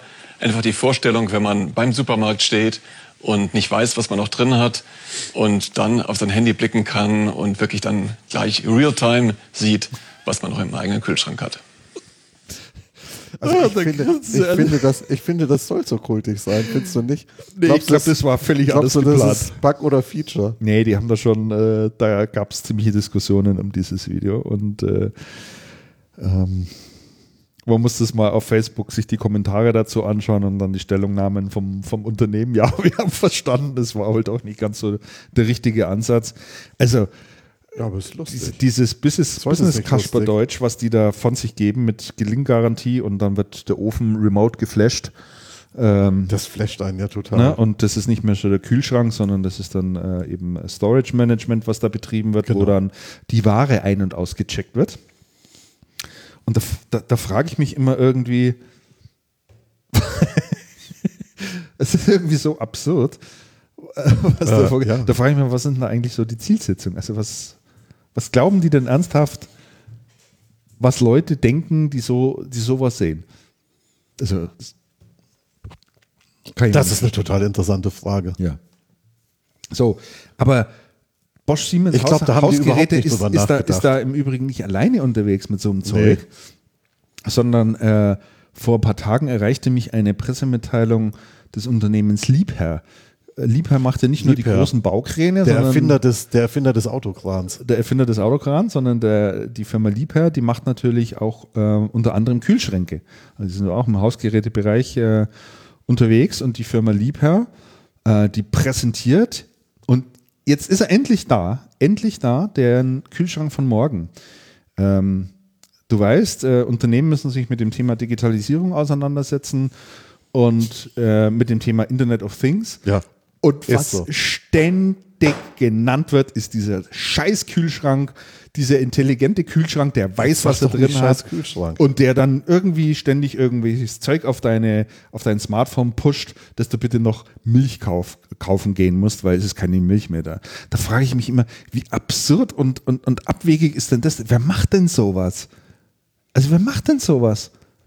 Also, äh, Das in der Regel weiß man doch, dass Frage. keine, dass die Milch ausgeht im Kühlschrank und man neue kaufen muss oder dass man noch Eier braucht oder, oder, oder die Joghurts zur Neige gehen, weil ich schaue jeden Tag in dieses Ding rein und, und sehe, was da drin ist.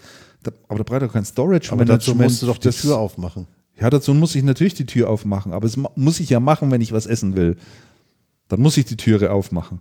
So, und äh, dann schreiben die in so schwulstigen Sätzen, das ist jetzt die Digitalisierung im Alltag, Digitalisierung und Vernetzung von Hausgeräten verändern die Erwartungshaltung von Konsumenten, verändern die Erwartungshaltung von Konsumenten. Das muss man sich auf der Zunge zergehen lassen. Es geht nicht nur um den Kauf eines Ist einzelnen Kühl- und Gefriergerätes, sondern um das intelligente Zusammenspiel vernetzter Technologien, die den Haushalt vereinfachen. Deine Erwartungshaltung ist unverändert. Ja, meine Erwartungshaltung ist unverändert. So, und äh, ja, jetzt haben sie also ein, äh, in, die, in, den, in den Kühlschrank von Liebherr ähm, helfen dir dabei beim Einkauf und deiner Essensplanung. Also, ja, musst du, also bisher warst du nicht in der Lage, vernünftig zu essen oder dich vernünftig zu ernähren. Und du warst auch nicht in der Lage, vernünftig einzukaufen. Aber der Liebherr Kühlschrank, der hilft dir jetzt. Und der hat nämlich auch einen Sprachassistenten natürlich eingebaut. Ähm, Das nennt sich dann Media Intelligence Assistant, der in dem Kühlschrank mit drin ist. Alles basierend im Übrigen auf Microsoft-Technologie. Azure. Ja, nein, Cortana. Ach so. Ja, doch- Sprachassistenz im und so Hintergrund und ist so das fort. Ne? Und ähm, Der Kühlschrank Kamera ist drin und dann werden eingelagerte Lebensmittel werden über die Kamera und über Objekterkennung erkannt. Aber der Kühlschrank hat die Software doch nicht on-premises, sondern bestimmt in der Cloud. Ja, also was natürlich als nächstes dazu kommen wird, sind dann irgendwelche Serviceangebote, die du dann wahrnehmen kannst. Also du kannst dann irgendwelche Abonnements wahrscheinlich abschließen. Aber man muss sich das mal vorstellen, also allein wie ich in meinen Kühlschrank reinschaue, jetzt in einem Vier-Personen-Haushalt, dieser, also wenn du am, am, am Wochenende einkaufst, der Kühlschrank ist so vollgestopft, also da ist einfach so viel drin für die ganze Woche, da möchte ich mal schauen, wie diese Technik da irgendwie noch mit irgendeiner Art von Erkennung zurechtkommen will. Das kann man schlicht und einfach nicht. RFID-Tags in, Kann der, ich mir endlich in der nicht vorstellen. Aber was ich nur sagen will, ähm, immer wenn solche Unternehmen aus dem Consumer-Bereich über das Thema Internet of Things und Digitalisierung sprechen, kommt immer dieser intelligente Kühlschrank auf das Tapet. Und ich kann es echt nicht mehr hören und ich kann es auch echt nicht nachvollziehen. Christian, ich habe eine total interessante Frage für dich. Die ist mir eben eingefallen, während du so, während du so technikfeindlich daherredetest gegen Kühlschränke und das Nee, Internet der Dinge. Und der Punkt, den du machst, ist ja, ist ja ein guter Punkt. Und auch die, diese etwas tapsige Bemühung von ähm, Bosch Siemens Hausgeräten, den Vorstand was Intelligentes über die Produkte sagen zu lassen. Ähm, die Frage, die mir eben durch den Kopf schoss, ist folgende. Warum tun wir uns so schwer, diese, diese Botschaften ähm, jemandem wie Liebherr abzunehmen oder BSH, aber bei Vorwerk, Stichwort Thermomix, ist das total normal, jeder schreit Hurra und findet es toll. Interessante Frage. wir erinnern uns, Thermomix ähm, ist ja so ein ähm, integriertes, ähm, integrierter Kühlschrank, Ofen, Herd, Mixer, ähm, Schredder, Waage, Waage. ist noch mit drin.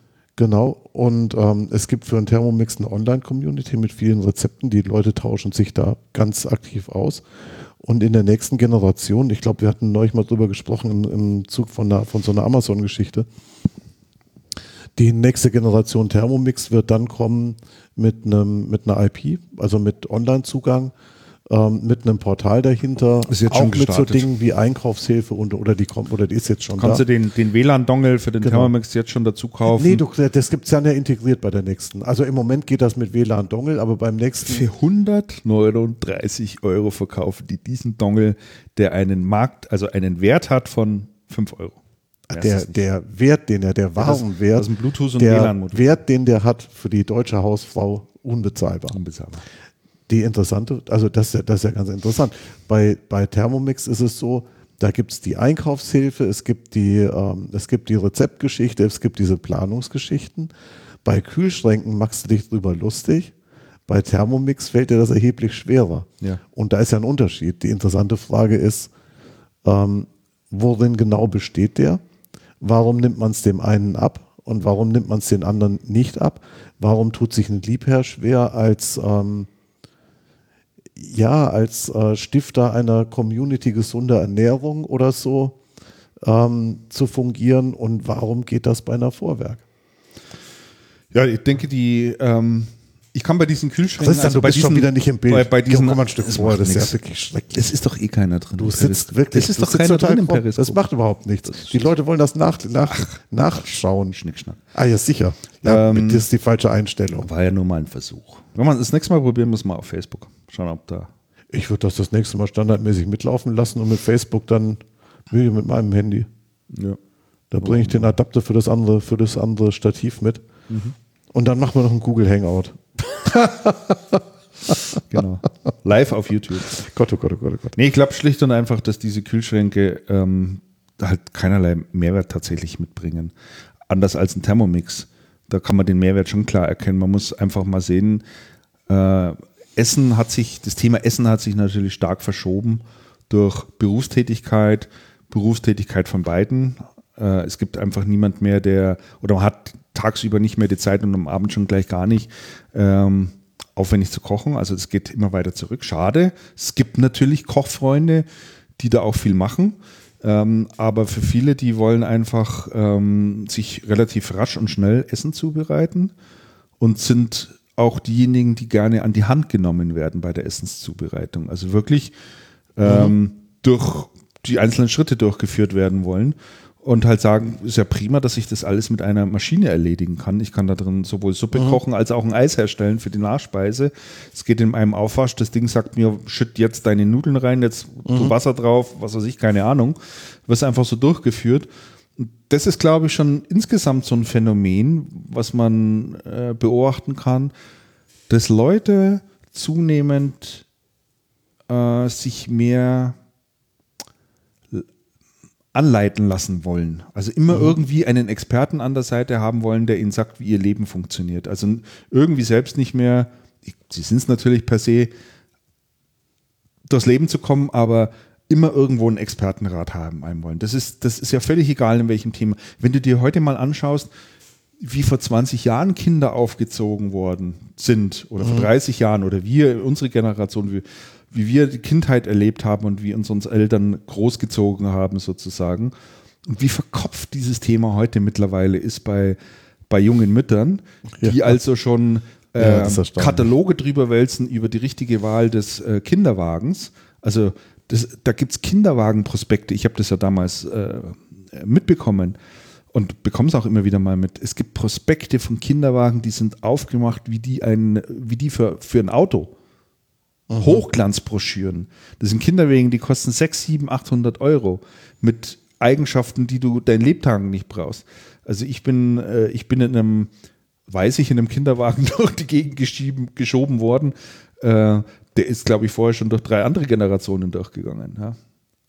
Also, weißt du, das ist alles so wahnsinnig verkopft worden. Und ich glaube, das hängt damit mit diesem ganzen Thema einfach auch ein Stück weit zusammen, dass man sagt, so ein, so ein Thermomix, der nimmt mich an die Hand, was das Thema Kochen anbelangt. Da gibt es eine Gelinggarantie sozusagen. Ja? Und da kann ich einfach nichts mehr falsch machen. Weil etwas falsch zu machen, äh, das Essen brennt an oder es ist versalzen oder es schmeckt nicht, ähm, ist ja ganz schlimm, geht ja überhaupt nicht. Ne? Also die, ich finde das total interessant. Und ich glaube auch, dass das so ist. Jetzt könntest du doch als, ähm, als Küchengerätehersteller so als ganz stinknormale argumentieren, ja, ja, genau so ist das. Aber warum nehmen die Leute uns das nicht ab, wenn wir das machen wollen? Weil wir ein Kühlschrankproduzent sind? Oder weil wir das Thema falsch angehen? Ich glaube, weil sie das Thema falsch angehen. Das glaube ich nämlich auch. Das glaube ich nämlich auch. Ich glaube, eine, ich glaube, eine Liebherr könnte das mit dem Kühlschrank auch machen. Wahrscheinlich dürften sie nicht über das Produkt reden. Sie dürften wahrscheinlich nicht über Kühlschränke reden. Vorwerk redet nicht über Produktfeatures, sondern Vorwerk redet darüber, wie Essen gemacht wird. Ja. Vorwerk redet darüber, wie Essen gemacht wird. Ja. Und, ähm, und das Gerät ist Das eigentlich steht überhaupt nicht im Vordergrund. Überhaupt nicht. Das Gerät ist da und das Gerät macht das, aber das, es geht nicht ums Gerät und es geht nicht um die Features des Geräts. Nee, es deswegen stellt sich auch keiner die Frage, letztlich, was das kostet. Ja? Ich meine, so dieser Thermomix, der kostet einfach mal 1100 Euro. der ist so teuer wie ein iPhone. Der ist so teuer wie ein iPhone. Ne? Und äh, ist also, dass sich, glaube ich, jeder darüber einigt, dass das völlig überteuert ist. Und ähm, auch für die Rezepte nehmen sie dann, nehmen sie dann nochmal Geld äh, für die Dongles, die du da reinschieben kannst, wo dann irgendwelche Sachen drauf sind und so weiter und so fort. Aber da redet keiner drüber. Weil die Leute den Mehrwert oder das, was sie damit machen können, als äh, so hochwertig einschätzen und als so mehrwertig für sie, dass sie dann tatsächlich sagen, okay, sowas stelle ich mir rein. Aber dieses Kühlschrankthema, die können mir überhaupt nicht vermitteln, was da nur ansatzweise ein Mehrwert sein sollte. Ja. Die reden über ihr Produkt und über ihre Genau. Technologie und da haben wir jetzt einen Die reden nicht drüber, Sprachassistenten die drin und eine drüber, ich Kamera und ja, das, äh, da gehen die überhaupt nicht drauf ein. Ja. Sie denken nicht vom Kunden. Aber vielleicht muss ich nochmal drüber nachdenken. Vielleicht wäre es ja ganz, tatsächlich ganz interessant, wenn man meinen Ofen remote flashen könnte. Ich muss da einfach nochmal in mich gehen. Ich muss da mal mit, Ja, mit meiner Frau darüber sprechen, wie es denn halt wäre. Wir sagen, du würdest, äh, du Schatz, würdest du es nicht auch begrüßen, wenn, wenn wir unseren Ofen im Fall der Fälle einfach mal remote flashen lassen könnten? Schauen, was ihr dazu du darfst, halt, du darfst halt nicht über den, du darfst halt nicht über den Ofen springen, sondern über dessen Anwendung. Das, also das, die interessante, die Wie interessante oft ist denn dein Frage, Ofen schon ausgefallen? Meiner. Ja. Bei meinem Ofen ist mal die Scheibe rausgefallen. Ja, gut. Das war nicht gut. Ja, oh nee, das war überhaupt nicht gut. Aber ich würde mal sagen, dass die Ausfallrate beim, beim Herd und Ofen wahrscheinlich nicht sehr Ich glaube, hoch ist. Ausfall, ich glaub, Ausfallrate wäre gar nicht das Thema. Ja, aber sondern, dafür kannst du doch dann remote flashen und ersparst beim- dir den Besuch eines Servicetechnikers. Unter Umständen. also sa sagen wir mal so. So bewerben die das. Also sagen wir mal so, ähm, das Remote Flashen ist mir doch völlig scheißegal. Ähm, wenn ich weiß, dass ich, dass ich im Fall, dass mein Küchengerät ausfällt, Küchengeräte fallen immer mal aus, da ist immer mal was. Ich habe schon einen Techniker da gehabt wegen der Waschmaschine, ich habe schon mal einen wegen der Spülmaschine da gehabt, wegen dem Ofen, gut, da war dann die Scheibe locker, da kannst du mit Flaschen auch nicht viel bewirken. Ähm, aber wenn, man sagt, ähm, wenn man sagt, die, ähm, die Geräte, die Geräte, wenn das Gerät ausfällt, kannst du selber was machen und brauchst nicht den Techniker rufen. Das ist eine interessante Motivation. Dass man das Remote Flashen nennt. und Flashen für die meisten Leute eine ganz andere Bedeutung hat als, als für uns. Ähm, das spielt doch überhaupt gar keine Rolle. Sondern, die, sondern du sprichst, so, wir bauen Küchengeräte, ähm, die nicht mehr, die, die nicht ausfallen. Klar, sagst du ja immer. Aber wenn mal was ist, wenn mal was ist, kannst die ersten drei Schritte selber machen. Ist ganz einfach, kannst du übers Telefon machen. Über die App. Über die App kannst du, du kannst, du kannst Eine Diagnose machen, du was deinem- den, was du deinem kannst Ofen den oder Defekt, was deinem Herd genau, du kannst den Defekt, du siehst an deinem Handy auf der App, siehst du, wenn du was einen Servicetechniker oder nicht? genau, Kannst du daran zum Zack, Beispiel entscheiden. genau. Ne? So, Oder die App sagt, nee, das können wir remote flashen. Jetzt Remote Flashen. Wollen Sie das wirklich? Ziehen Sie nicht den Stecker des Ein neues Schon Update falsch. für Ihren Ofen ist Schon falsch. Aber die, aber die, Nee, nee, ja, ja, aber, Aber- so muss man halt rangehen. aber so ja. müsstest du äh, kommunikationstechnisch Richtig. halt rangehen, Genau. dass das was wird. Ja. Aber das können die alle nicht, ne? Oder wenige können das. Oder wie meine Religionslehrerin immer sagt, wir, wir unterhalten uns jetzt so lustig drüber. Meine Religionslehrerin hat immer gesagt, ja, haben es die anderen denn nicht gewusst? Nein, offensichtlich, offensichtlich haben es die anderen nicht gewusst. Ja. Ja. Genau. Ja, und das begegnet, begegnet einem in der Branche tatsächlich wahnsinnig häufig. Ne? Also wenn du mit da mit Leuten zusammenstehst oder dich unterhältst, dass sie sofort in diesen, in diesen Jargon verfallen. Wahnsinn. Das ist wirklich irre. Ich habe auch, Wahnsinn. habe auch ehrlich gesagt keine, keine große Hoffnung, dass es besser wird. Also viele also die, Unternehmen. die, die Schwierigkeit, die Schwierigkeit, die du, die, ich glaube, die Schwierigkeit, die du hast, ist, ähm, und zwar, und zwar setzt das an am Produktmanager. Ich glaube, das, ich glaube, ich glaube, eins, eins der, eins der Probleme ist sowas wie Produktmanager beim, beim Hersteller. Beim Systemhaus ist es sicher anders gelagert, weil die Jobbeschreibungen da anders sind. Du, jemand, der sich ganz leicht auf Anwender fokussieren kann oder auf Kunden fokussieren kann, ist jemand, der von der Technik am besten überhaupt keine Ahnung hat. Ja. Der hat von der Technik keine Ahnung. Der sagt, was kann man damit machen? Und dann erklärst du dem, was man damit machen kann. Sagt er, ey, das kann man damit machen, das ist sehr toll. Und der kann dann sofort die Geschichte erzählen. Ja, der hat halt ein Gespür dafür, ein Auge dafür, was brauchen die Leute oder wo, Genau. sind, wo sind ihre Schmerzen sozusagen? Genau. Oder wo, wo haben sie, wo, wo gibt es einen Bedarf sozusagen? Ne? Genau. Was, was kann man da für ein, für ein Problem damit lösen? Das ist Exakt. eine ganz andere Herangehensweise. Genau. Und dann ist es aber so, der Produktmanager muss ja die Technik verstehen. Mhm. Und der kommt meistens aus der Technik, weil das ist ja ganz wesentlich. Der muss ja wissen, wie die, wie die ganzen Wie man das Dinge, remote flasht.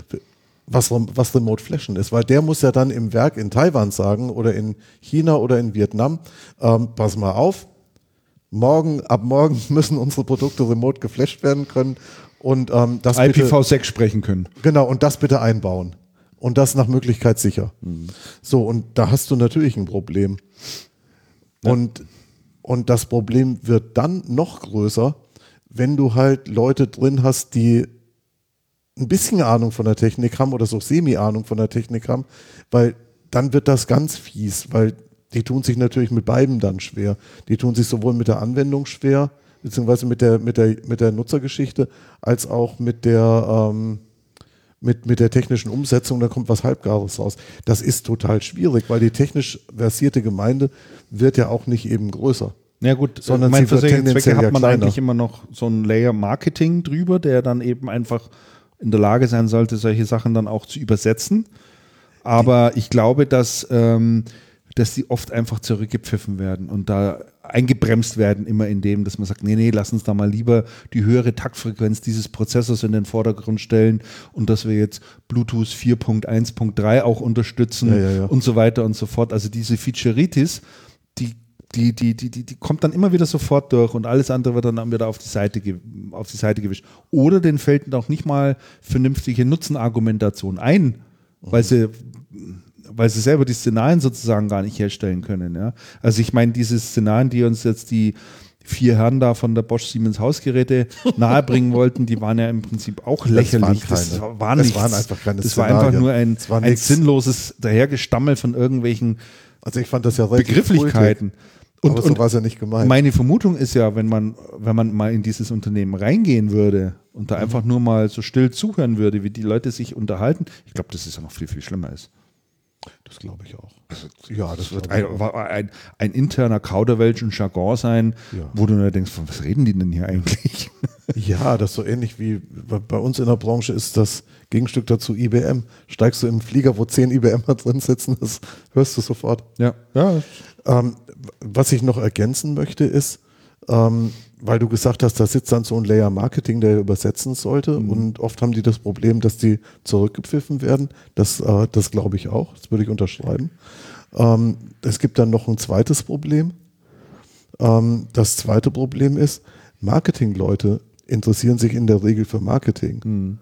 Und zwar in erster Linie und nicht unbedingt dafür, was das Unternehmen macht, in dem die unterwegs sind. Also wenn du jetzt ein, ein hochqualifizierter Marketingmensch bist, der, der wirklich große Kampagnen fährt und, und, und, und du arbeitest bei einer Schuhcreme-Firma, irgendwie doof. Das ist ja nicht so, das ist ja nicht so richtig sexy, das Produkt. Das ist dann, das ist schon schwierig.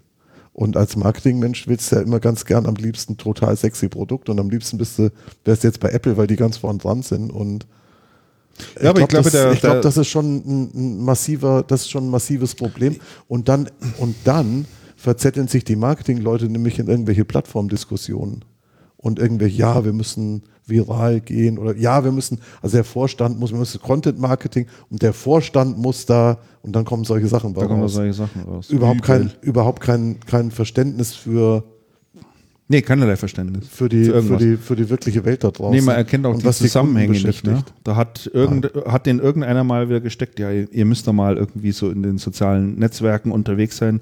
Ihr habt doch da eine ganz tolle Technologie. Ihr könnt auch hier einen Ofen remote flashen und ihr habt auch ein Storage Management hier für eure Kühlschränke. Äh, das müsst ihr mal in die Welt raustragen. Ne? Und so entstehen dann solche Sachen. Ne? Aber keiner, der den Mut hat, irgendwo sowas dann auch mal zu bremsen. Ja? Ich meine, gut, wenn die Geschäftsführung jetzt hier beschließt, wir machen das, dann wird man natürlich alles dafür tun, um die, um die Herren dann auch auftreten zu lassen. Aber es gibt kein Korrektiv. Es fehlt jegliches Korrektiv in, in, dem, in diesem ganzen Prozess. Und das begegnet einem halt wirklich häufig und dann gibt es solche Fails. Auf der anderen Seite sieht man heute schon den großen Trend, wenn du dir Plattformen anschaust wie Kickstarter, wo ja, Ja. auch viel Technologie drüber verkauft wird. Ja, Ein stimmt. völlig anderer Ansatz. Die machen wirklich gutes Marketing. Also da sind wirklich gute Marketingleute Mhm. Ja. am Start, die dir ein tolles Produktvideo zeigen, die dir die Features und Funktionen des Gerätes wirklich mit einem extrem hohen Nutzen erklären. Also die kommen immer mit, dem, mit der Nutzenargumentation um die Ecke. Du siehst in diesen, in, in diesen ganzen Kampagnen nie Technologie, die im Vordergrund steht. Oder ganz, ganz selten. Ja. Oder ganz, ganz weit unten dann zum Nachlesen irgendwie, wenn es dich dann auch noch Naja, tatsächlich die, interessiert. die, ne? ähm, die interessante Geschichte ist da natürlich, du willst ja Geld für irgendwas bekommen und das, und das in der Regel von Menschen, die viel Geld haben.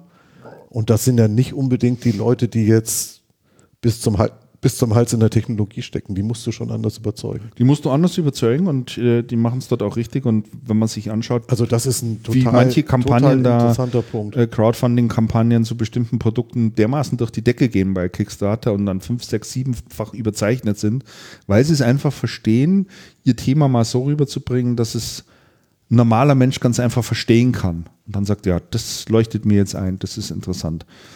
Und das möchte ich auch gerne haben. Und dann sagt, das unterstütze ich diese Idee. Und die kommt ja überhaupt nicht mit irgendwelchen Funktionalitäten daher. Also es geht auch anders. Das glaube ich, kann man deutlich festhalten. Und äh, es geht sogar erfolgreich auch anders. Natürlich geht das Also wenn ein anders. Unternehmen einfach mal in der Lage ist, wirklich vernünftig zu analysieren, was seine Zielgruppe ist, beziehungsweise ich würde noch weiter gehen, man Mhm. spricht ja heute von der sogenannten Buyer-Persona. Ja, Ja. Also äh, da nochmal, weil eine Zielgruppendefinition heute auch nicht mehr zwingend funktioniert, weil die Leute heute so vielschichtig denken, beziehungsweise äh, ihre Bedürfnisse am Tag auch mehrmals wechseln. Ja, ähm, von daher muss man das anders definieren und äh, da ist noch viel Arbeit zu leisten. So, in 33 Sekunden ist der Stream wieder weg. Dann ist Echt? die nächste, ja, da ist Ach, die nächste Stunde schon die rum. nächste Stunde dann Boah, die. Stunden fliegen und fliegen. Wahnsinn. Aber vielleicht kriegen wir irgendwann mal eine großzügige Spende und dann kaufen wir uns hier die Pro-Version und dann kann man das auch länger durchlaufen lassen. Aber jetzt gibt es dann wieder eine kleine Unterbrechung äh, für die Leute, die am Stream sind und ähm, dann läuft er auch wieder, aber für alle, die es jetzt hier nachhören, für die ist es ja kein Problem. Ja, jetzt haben wir uns lange mit dem Thema aufgehalten, Andreas. Genau. Aber das macht auch nichts. So, jetzt muss ich hier schnell äh, ausmachen. Äh, later. Okay. Und dann hier wieder starten. Okay. Dann gebe ich CC 56.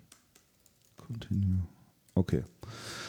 Ähm, was haben wir denn noch draufstehen? Personalien haben wir eigentlich noch gar nicht richtig durchgesprochen. Ne? Nee. Aber da wir auch gerade bei Microsoft waren, eine interessante Personalie. Microsoft-Personalie. Ja, Robin Wittland Robin Wittland, genau. geht von äh, Wortmann äh, zu Microsoft und wird dort Geht- am 1. ja. Januar seinen äh, Job antreten und ist dort zuständig für das Thema Windows und Windows Devices. Nee, Windows und Windows and Devices. Windows glaub and ne? Devices, glaube ich. Windows and. Devices, was, was heißt ähm, Surface und ähnliche Produkte und das ganze Windows-Thema wird er dort in Deutschland Ja, betreuen.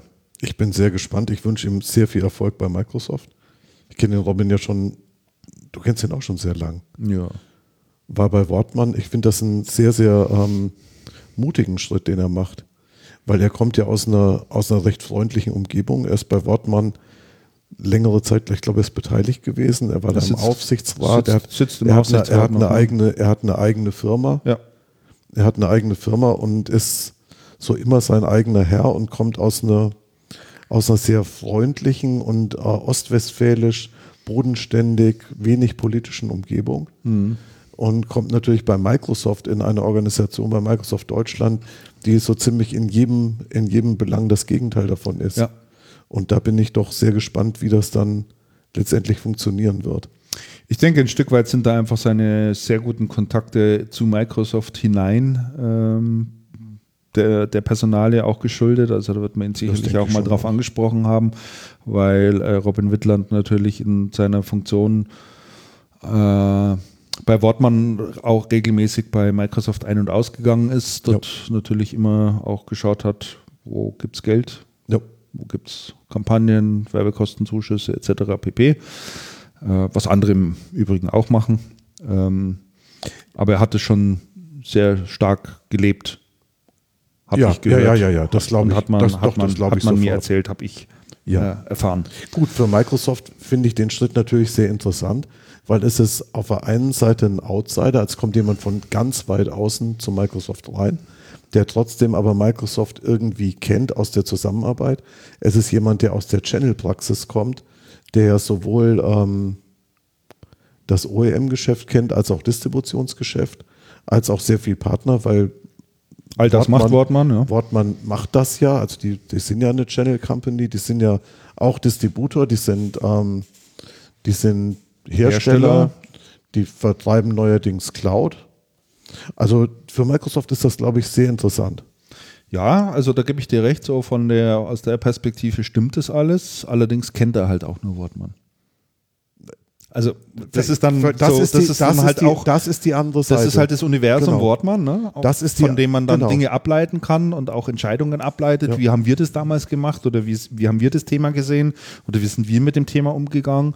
Ähm, Das das kann aber Seite- relativ schnell auch eine Schwarz-Weiß werden. Ne? Ja, das ist die Seite, wo ich denke, das ist, ähm, das ist durchaus schwierig und, ähm, Und dann kommt das ganze Störfeuer auch noch von links und rechts. und dann, die- und dann das, hohe Politik. hohe Politik, die und dort dann eine, und stattfindet. eine sehr hierarchische Organisation über viele Hierarchiestufen mit ähm, EMEA dazwischen und wobei es kann schon sein, dass er direkt reportet, weiß ich aber nicht, wie die, wie die Das Linien das sind. nicht. Aber das Wahrscheinlich wird es so sein, der wird direkt, Auf jeden Fall, direkt mm, reporten, ja. Auf jeden Fall spannend. Die, die OEM berichten direkt nach, ähm, nach Redmond, wie es bei den, wie es bei Windows ist, weiß ich ehrlich gesagt nicht. Aber das ist, ähm, das wird interessant. Ja. Das ist anderes Arbeiten. Völlig anders. Das ist anderes Arbeiten als in Hüllhorst-Tengern. Mit Sicherheit. Ja. Du kennst ja die Region. Kommst du, glaube ich, auch daher, ne? Ich bin da zur Schule gegangen. In Lübbecke, das war auf der anderen Seite vom Berg. Mhm. Wir waren vorm Berg und die in Tengern Hüllhorst waren hinterm Berg. Die sahen das natürlich total anders. Sehr gut.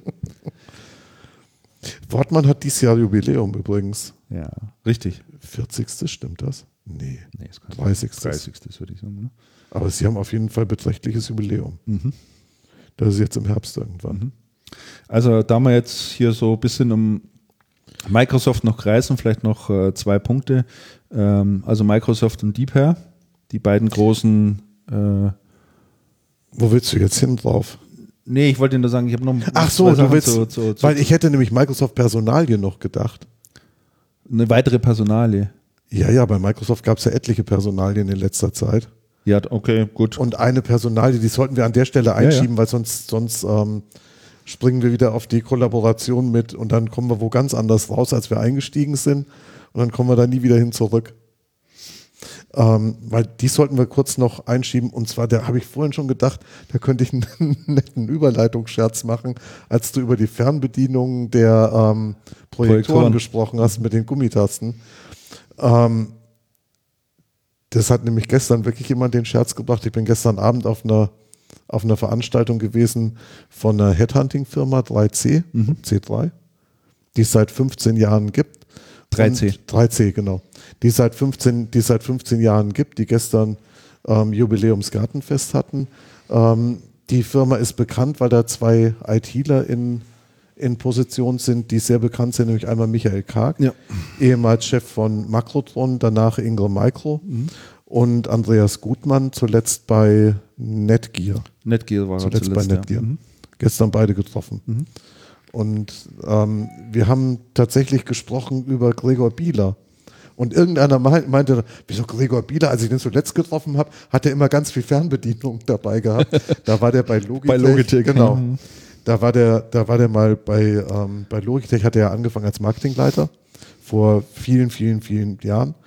Ist seit einiger Zeit bei Microsoft. Wir hatten den ja schon mehrfach PayPal in der war er, Sendung ich, dazwischen, erwähnt. oder? Zwischendrin war er bei PayPal und bei noch einem anderen Payment-Dienstleister, bei einem kleineren. Ähm, und muss man sagen, Gregor Bieler hat einen interessanten Karriereschritt bei Microsoft gemacht. Er war ja zuständig für das ganze Devices-Geschäft Ja. und, äh, und Consumer und ist tatsächlich seit zwei Wochen der neue Channel-Chef bei Microsoft und hat diese Position Channel und Mittelstand, ähm, die früher mal der Wolfgang Brehm bekleidet hat und die davor der Helgert, Ja, Helgert inne hatte. glaube, ja. Mhm. Genau. Und das ist ja ein echt interessanter Karriereschritt. Das ist ein sehr interessanter Karriereschritt. Und gestern meinte dann jemand, "Ja, ich kenne den noch mit Fernbedienung von Logitech. wobei, wobei es anscheinend so ist, dass die, ähm, dass die Microsoft-Geschäftsführerin, die Frau Bendig, so geht jedenfalls das Gerücht, mit dem ähm, Floris van Heist, der die Position vorher hatte, also vorm, vorm Gregor, ähm, anscheinend überhaupt nicht klargekommen ist. Interessant ist da wieder die Pressemitteilung zu lesen und wir machen manchmal so Pressemitteilungsanalyse. Ähm, die Pressemitteilung, die von Microsoft rausgegangen ist, ist tatsächlich von Mickeleit gekommen. Das ist ja der Microsoft-Kommunikationschef äh, höchstpersönlich. Und die machte den Eindruck, dass sie sehr, sehr hastig verfasst war. Waren ein paar Tippfehler drin, was mir dummerweise bei solchen Sachen immer gleich auffällt, wenn ich drauf schaue. Bloß bei eigenen Texten irgendwie nicht, was komisch ist. Ähm, na, was wohl ganz normal ist. Und ähm, in der Pressemitteilung gab es dann eine sehr interessante Passage, die hieß, ähm, also der Gregor folgt halt auf Floris van Heist, dem wir hier für sein Engagement auch ausführlich danken. Ähm, was Floris van Heist dann in Zukunft machen wird, wird an anderer Stelle zum anderen Zeitpunkt bekannt gegeben. Ja. Das heißt, ups, Ging dann hoppla hopp.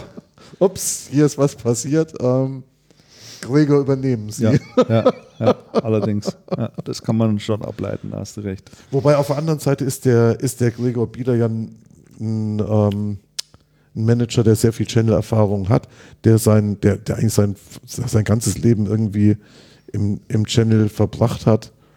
Ein Großteil zumindest. ja, und wenn der nicht weiß, wie es geht, dann weiß ich es auch nicht. Sofern er es nicht verlernt hat und auch am Ball geblieben ist, weil auch der Channel verändert sich natürlich. Ähm, dramatisch, ja. Und äh, da muss man natürlich auch guten Einblick haben in die Strömungen und Ja. äh, Entwicklungen in den Bereichen. Da tut sich ja auch immer wieder was. Und äh, ja, nachschieben zu Microsoft äh, halt, wollte ich. Lass uns ganz kurz noch, noch nachschieben. Ja, Entschuldigung. Aber Microsoft Personalien nachschieben an dieser Stelle. noch eine. Ähm, Robin Wittland ähm, folgt nach Oliver Gürtler, der Ja. sich intern verändert. Ja. Mhm. Der ist Cloud-Chef geworden. Deutscher Cloud-Chef von Microsoft. Auch ein interessanter Karrierezug. Und Oliver Gürtler ist ja jemand, der auch schon ewig bei Microsoft Ja, ist. ja, das ist ja schon wirklich lange, ja. Genau, jetzt bin ich aber, jetzt bin ich aber hier bei den Microsoft. Da war noch einer, aber die habe ich vergessen. Da war noch eine Personalie, aber bei Microsoft ist das mittlere Management und das Management ähm, schon erheblich durcheinandergewirbelt und sind viele Dinge, viele Dinge in Bewegung. Wir hatten ja das letzte Mal, glaube ich, schon drüber gesprochen, über den Deal Microsoft LinkedIn, Ja, genau. wo wir relativ Yes. verständnislos davor saßen und uns bis heute niemand erklären Ja, dass die, konnte. dass die sowas machen müssen, weil Social so wie Plattform, wie Bosch Siemens Haushaltsgeräte, wo der Vorstand der Meinung flashen. ist, wir müssen da mal Remote wir müssen flashen. mal remote flashen im Netz. ne, müssen wir halt mal machen. Ne? Jeder So. sollte mal remote geflasht Genau, sein. und, äh, und da ja 28 Milliarden hingelegt haben und ich ja schon jetzt ein bisschen gemunkelt habe, ob das mal alles gut geht oder ob sie da LinkedIn äh, zugrunde richten. Es gibt ja wirklich immer LinkedIn wieder. ist eine grauenhaft unübersichtliche, entschuldige meine, unter, meine neuerliche Unterbrechung beim Thema Microsoft, eine grauenhaft unübersichtliche Plattform, die ich nicht wirklich, nicht wirklich sehr ja, die schätze. große Frage ist jetzt, wird es mit Microsoft besser oder wird es noch schlechter? Äh, Microsoft hat da mitunter schon Händchen dafür, bestimmte Technologien, die sie zukaufen, Dinge zu verschlimmbessern. wirklich echt zu verschlimmbessern. Ich denke hier nur mal an das Thema Yammer. Wer redet heute noch über Yammer? War das jemals toll? Ich habe da früher auch nie drüber geredet.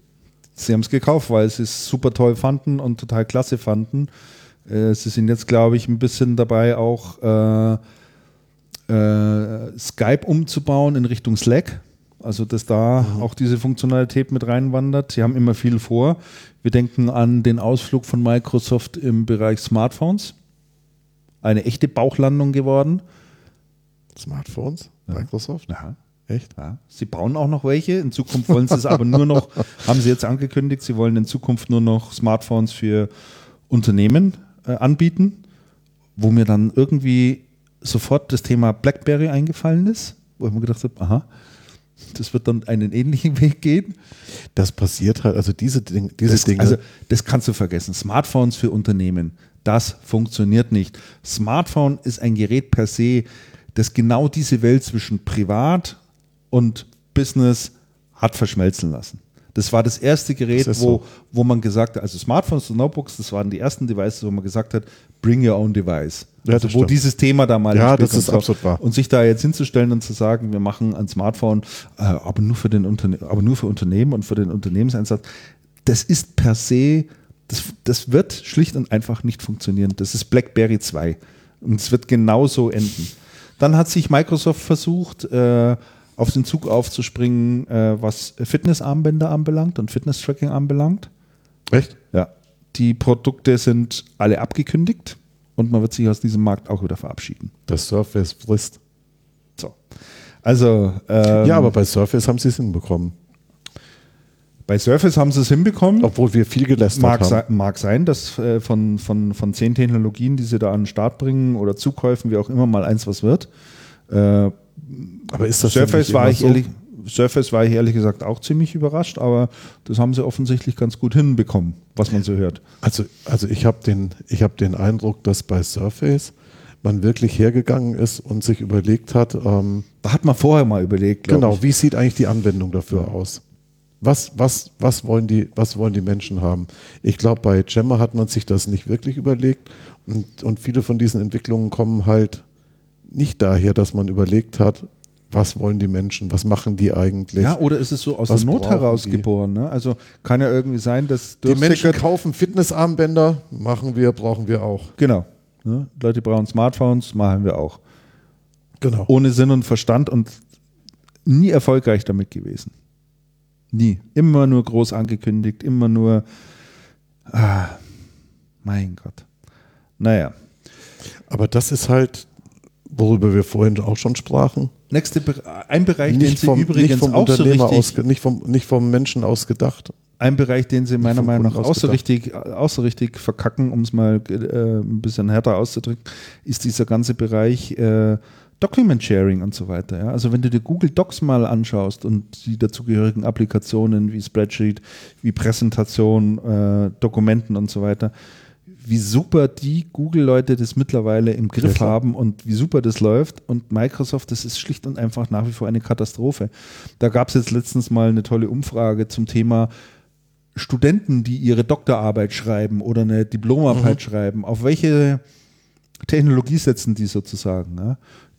Immer wenn sie es alleine machen müssen, nehmen sie in der Regel tatsächlich Microsoft Word. Das scheint nach wie vor so eine Dokumentensoftware zu sein, ist eine die halt einfach Anwendung. gängig ist. ist eine Word ist eine tolle Anwendung. Die- Aber sobald es um das das Thema geht, dass dort mehrere Leute mitarbeiten müssen, traut sich keiner mehr Microsoft Doch, zu dann nehmen. nehmen sie SharePoint. Ja, ganz genau. Dann setzen sie einen SharePoint auf und nicht? Nee, da klickst du dir, da klickst du dir in einfach Google Docs. Und dann Das ist so. Ja, das ist weiß ich einfach doch. So. Und, Das, das, äh, ist, das ist definitiv so. das, ja, finde ich auch. Also diese, diese ganze SharePoint-Geschichte ist eine relativ ähm, tragische.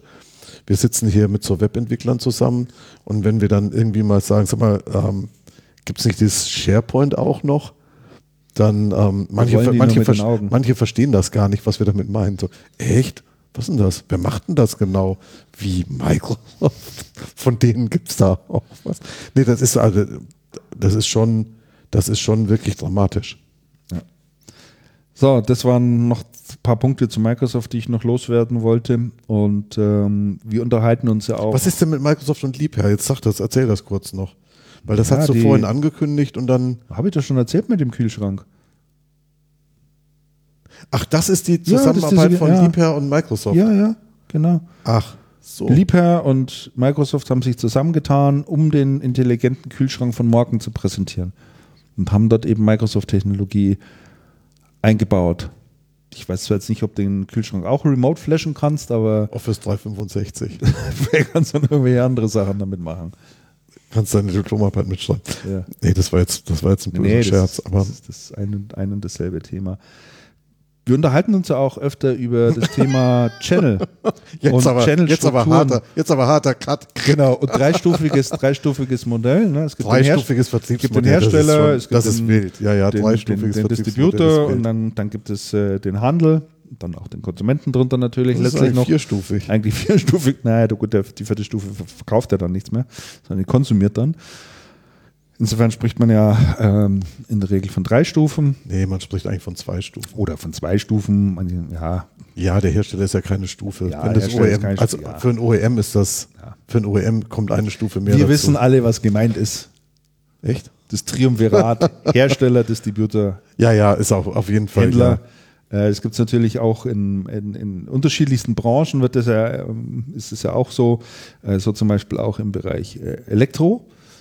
Ist Ja. auch so eine traditionsreiche Branche und äh, dort gibt es ja ein paar große Player ähm, im Elektrobereich als Hersteller und dann natürlich auch in der Distribution. Da gibt es namentlich, glaube ich, zwei wirklich große, die dort unterwegs sind. Das eine ist Hagemeyer und das zweite ist Sonepar ähm, äh, die beiden Unternehmen. Und ähm, da gab es jetzt äh, Folgendes äh, bei Sonepar.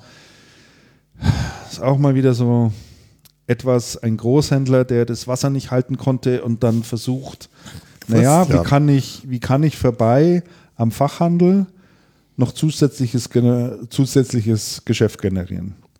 Und dann kommen tatsächlich Leute auf die Idee zu sagen, wisst ihr was, das ist doch alles ganz simpel. Wir stellen jetzt so eine schöne Webseite ins Netz und da werden wir jetzt einfach mal Produkte direkt an Endkunden verkaufen. Ja, und genau das hat Sonepar gemacht. Ähm, ich finde es allein schon immer deswegen komisch, wenn man sich dann das Impressum einfach mal aufruft von so einer Webseite und dann das Impressum von Sonepar aufschüttet, dass dann die beiden Man findet Parallelen. parallel irgendwie findet und sagt, hey, Moment mal, die Adresse kommt mir irgendwie bekannt vor. Und die haben natürlich, wie nicht anders zu erwarten, extremen Druck bekommen von ihren Elektrofachhändlern. Er sagt also, wenn ihr den Shop jetzt nicht hier Standepede abschaltet, dann ähm, kaufen wir einfach nicht mehr bei euch. Und genau so kam es dann auch und so hat äh, äh, Sonepar seinen großen Online-Shop für Endkunden auch äh, wieder abgeschaltet und hat natürlich eine vollmundige Pressemitteilung dazu rausgegeben, in dem es heißt, wir bekennen uns zum dreistufigen Vertriebsmodell und äh, wir leben das und äh, ja, wir wollen alle Diskussionen um Preise, Artikel und Sortiment obsolet machen und wir unterstreichen einfach nochmal unser klares Bekenntnis zum Fachhandel und wir sind nur für ihn da und wir wollen, ähm, wir wollen nicht den Weg gehen, dass wir irgendwie auf verschlungenen Wege unsere Produkte auch über Amazon oder eBay anbieten. Tun wir alles nicht, wir sind die Braven. Ja, also das ja, auch mal ein schönes Beispiel, wie es in anderen Branchen äh, zugeht, also auch nicht besser und nicht schlechter. Nee, es einfach genauso so zu. ne? Und was ich ja, was ich recht interessant finde, ist tatsächlich, dass ähm, da gibt es einen sehr schönen Artikel, den hast du, den hast du rausgefunden, ähm, bei Elektropraktika, so eine Zeitschrift oder eine, ja, eine Zeitschrift für Ja, Elektriker. ja. da ist der Artikel. Genau, und die sagen, dass, der, dass das Handwerk sehr zu kämpfen hat, also in der, in der SHK-Branche, Sanitär, Heizung, Klima. Gaswasser, Scheiße. Gaswasser, Scheiße. ähm, ähm, und zwar, weil immer mehr Handwerksbetriebe ihr Material und Handwerkszeug über den Baumarkt oder direkt vom Hersteller kaufen. Ja. Was ja auch, was ja schon ganz interessant ist und was natürlich dann ähm, so ein Elektro-Großhändler stutzig macht und ähm, überlegen lassen muss, welche Mehrwerte biete ich eigentlich mein, meiner Kundschaft, dass die bei mir kaufen. Ja. Ist der Mehrwert nur Preis? Ist der Mehrwert keiner? Ist der Mehrwert Abholung oder wa- was sind, was sind die Mehrwerte? Warum, warum ähm, Der Autor Warum dieses Beitrags die schreibt ja, im letzten, äh, schreibt ja im letzten Absatz auch, auch völlig richtig. Mit der Schließung des Sonepar Online-Shops www.elektrogroßhandel.de hat sich eine starke Fraktion, also Elektrofachhändler, Ruhe erkauft. Ja. Wenn sich aber der Widerstand gegen die Online-Shops der Großhändler im Dagegensein erschöpft, wird der jetzige Burgfrieden zur Friedhofsruhe für den dreistufigen Vertrieb, dann lacht nur einer, Jeff Bezos. genau. Und das trifft die Sache natürlich. Und das trifft die Sache und das trifft die Sache erheblich gut. Ja. Die interessante, die interessante Frage ist ja, ähm, wie ist die Motivation von jemandem bei beim Großhändler, bei Amazon oder beim Baumarkt oder sonst wo zu kaufen und halt nicht über den dafür vorgesehenen traditionellen Vertriebsweg. Das ist eine interessante Frage und die zu beantworten wäre, ich glaube, wer diese Frage beantwortet, auch in der, in der Distribution, ob der jetzt sich Distributor oder Marktplatz nennt, auch in der Distribution, wer die Frage beantworten kann und die richtigen Antworten findet und umsetzt, ähm, der wird ganz weit vorne sein, weil der den, den Händlern einen Weg aufzeigt, nicht mehr bei Amazon zu bestellen. Ja, Oder, ich nicht, meine, mehr, oder nicht mehr irgendwo online zu bestellen. Amazon ist halt schlicht und einfach Das wirklich geht eine ernstzunehmende deutlich über- Alternative. das geht deutlich über die Preisdiskussion hinaus. Amazon geht halt einfach auch an Hersteller ran und sagt, äh, ihr wollt da eure Produkte nicht bei uns ins Sortiment nehmen. Ihr braucht noch nicht mal irgendwie einen eigenen Online-Shop aufbauen, sondern Ja. ihr könnt als Marketplace-Händler bei uns auftreten. Unterm anderen Namen ist gar nicht nachvollziehbar, wo die Ware herkommt. Das wird alles ein bisschen so verdeckt äh, gemacht. Da werden Tochterunternehmen gegründet und, und, und. Also da wissen wir ja alle, was es da für Möglichkeiten gibt. Und das Thema wird ja auch angenommen. Also es ist ja nicht so, dass das nicht erfolgreich wäre. Also wenn du bei Amazon heute äh, dir neue Steckdosen kaufen willst oder sonst irgendwas, das Sortiment ist gigantisch. Ja klar, kriegst du ja Äh, alles. Die Preise sind gut. Ja, also äh, würde ich mal sagen, in der Regel die Hälfte billiger, wie wenn ich zum Elektriker meines Vertrauens gehe und bei dem eine Gira-Steckdose kaufe. Äh, zahle ich halt mal mindestens das Doppelte dafür. Ne? So, und so kann ich es mir halt online äh, nach Hause schicken lassen und äh, wenn ich möchte, äh, in München mittlerweile in zwei Stunden Ja. sofern es im Sortiment ist jetzt bei Prime Now. So, und das ist halt die Gegenseite. So, und Ja, d- also was, was keine Frage ist, dass Amazon ist mit diesen Konzepten enorm innovativ. Und natürlich finden die Kunden das ich klasse. glaube halt, dass diese Branche, diese Elektrobranche, die ist da noch ein, noch ein gutes Stück weiter hinter der IT-Branche. Die, ist die hat sich da, die, ich glaube, die IT-Branche hat sich da schon ein Stück weiterentwickelt. Also wo wir viel auch über das Thema Lösungen sprechen, über das Thema Services sprechen und so weiter, da ist der Elektrofachhandel doch überhaupt nicht. Der Elektrofachhandel lebt nach wie vor von seinen Produkten, von seinen Stückwerken, von seinen Steckdosen, von seinen Lichtschaltern, die er verkauft, von seinen Lampen, die er irgendwo Ja, und davon, dass reinbaut halt oder sonst irgendwann mal irgendwas. irgendwer Aber welcher, welcher Elektriker kann mir heute Managed Licht verkaufen? Ja, gute Frage. Flatrate. Ja, gute Frage. Macht keiner. Macht keiner, der mir alle zwei Jahre äh, meine Leuchtmittel auswechselt. Thema, mit dem sich ja der Andreas Wenninger, äh, mein Ja. Geschäftspartner, ja auch äh, sehr stark auseinandersetzt mit seinem Unternehmen Industry and Energy. Jetzt hätte man das auch mal in Position gebracht hier. Aber der, der hat sich, weil er aus der Ja, ja, IT-Branche kommt, genau mal diese Frage gestellt. Also nicht nur für Privatanwender, sondern für Gewerbetreibende, die große Hallen haben. Ja. Wie wäre es eigentlich mal mit dem Thema Managed Licht? Ja. Für Unternehmen ist das eine Rieseninvestition, wenn die sagen, ähm, was weiß ich, wir haben jetzt andere Produkte, das ist alles viel kleinteiliger, wir brauchen eine bessere Ausleuchtung für unsere Mitarbeiter, die Aufgaben waren filigraner, was auch immer die Gründe äh, Mhm. dafür sind. Oder die, Beleuchtung, die alten Neonfunzeln sind einfach in, in, in, die, in, in die Jahre gekommen. Jo. Ja, ist ja so. Schaut doch mal Ja, ja, in, so. in, in solche Gewerbehallen teilweise mit rein, wo man sagt, da kannst du mit moderner LED-Technologie viel besseres Licht erzeugen und alles viel kostengünstiger. Aber es ist eine riesen Investition für so ein Unternehmen, dann zu sagen, du, dann lass uns das doch im, im Sinne eines, einer Managed-Lösung machen. Also es ist nicht so, dass man es nicht machen könnte. Aber ich Nein, glaube, es wäre ganz ich glaube einfach, und, und, und so verstehe ich den Andreas Wenninger auch, die, die, die, wer bremst, ist der Elektrofachhandel. Ja. Ja. Die haben da kein großes Interesse dran. Nee. Nein, die denken heute nicht so. Die denken da nicht so. Die denken nicht so. Und jetzt haben wir nämlich auch schon. Wenn das nächste Mal da ist, muss er uns da mal ein bisschen Einblick gewähren. Ich glaube, dass das hochinteressant ist, Ja. diese Branche und äh, wie es da so zugeht. So, ähm, weil wir schon bei, bei Amazon waren, ähm, denke ich, sollten wir noch mal über zwei, zumindest ein Produkt sprechen, was die Amazon an den Start gebracht hat, was ich sehr interessant finde, was in ähm, was es in den USA schon längere Zeit gibt, das ist der sogenannte Amazon Dash Button. Ich wusste, dass das jetzt kommt. Ja, hast du schon mal davon gehört oder auch was darüber gelesen? Natürlich. Also der Amazon Dash Button, ich habe mir den ja immer relativ groß Hast schon? vorgestellt. Nein, ich habe noch keinen. Ähm, das Ding ist ja nur so groß. So, ich zeige das jetzt mal Andreas, wer jetzt hört. Er zeigt das hier doch in die. Kamera. Das können die Leute jetzt, das können die Leute jetzt auf Periscope nachhören, nachschauen. schon. Nein, also ich sag mal, äh, vielleicht sechs, sieben Zentimeter groß. Größer ist das Ding nicht mit einem Knopf dran. Daneben äh, ist einfach eine Aufschrift drauf, wie Pampers oder Ariel oder ich weiß nicht, es gibt mittlerweile 100 Marken. Es gibt sogar, sagen, sagen dir Nerf was? Nerf-Pistolen? Nein, ich lehne Ner sowas Nerf, ab. Nerf sind ähm, äh, ist ein Kinderspielzeug, sind äh, Gewehre, Pistolen, die äh, so kleine Pfeile verschießen, die aus Schaumstoff sind. Ja, Die fliegen dann so 10 Meter oder 15 Meter weit.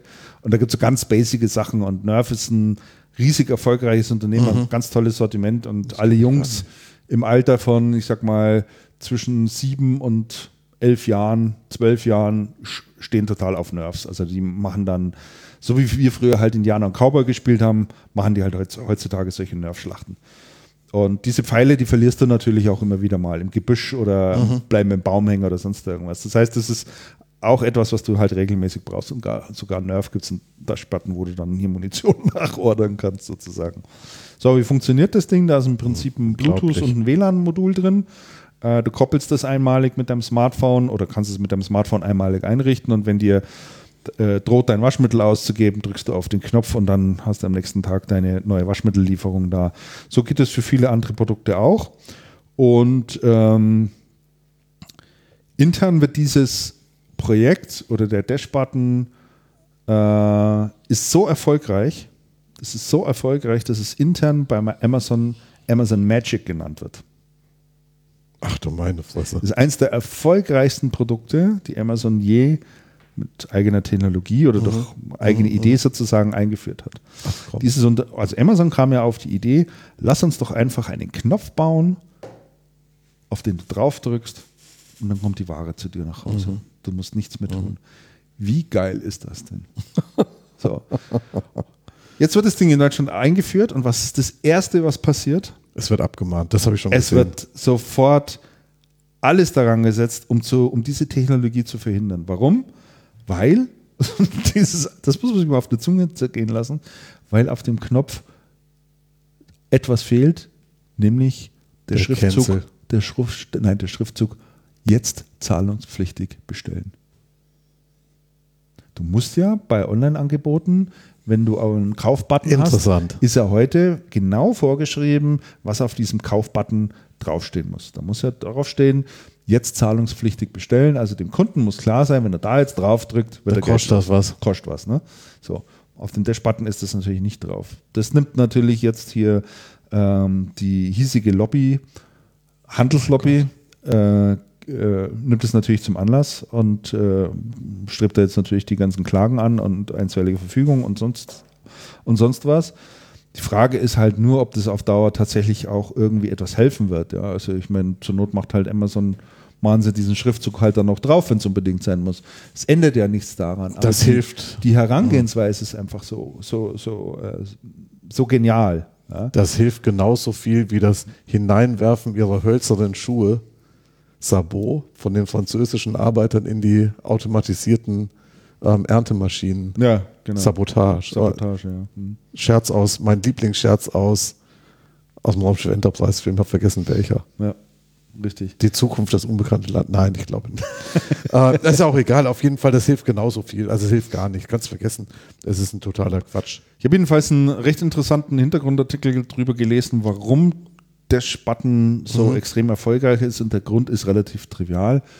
Äh, was du damit triggerst, ist die Bequemlichkeit Ja. des Menschen.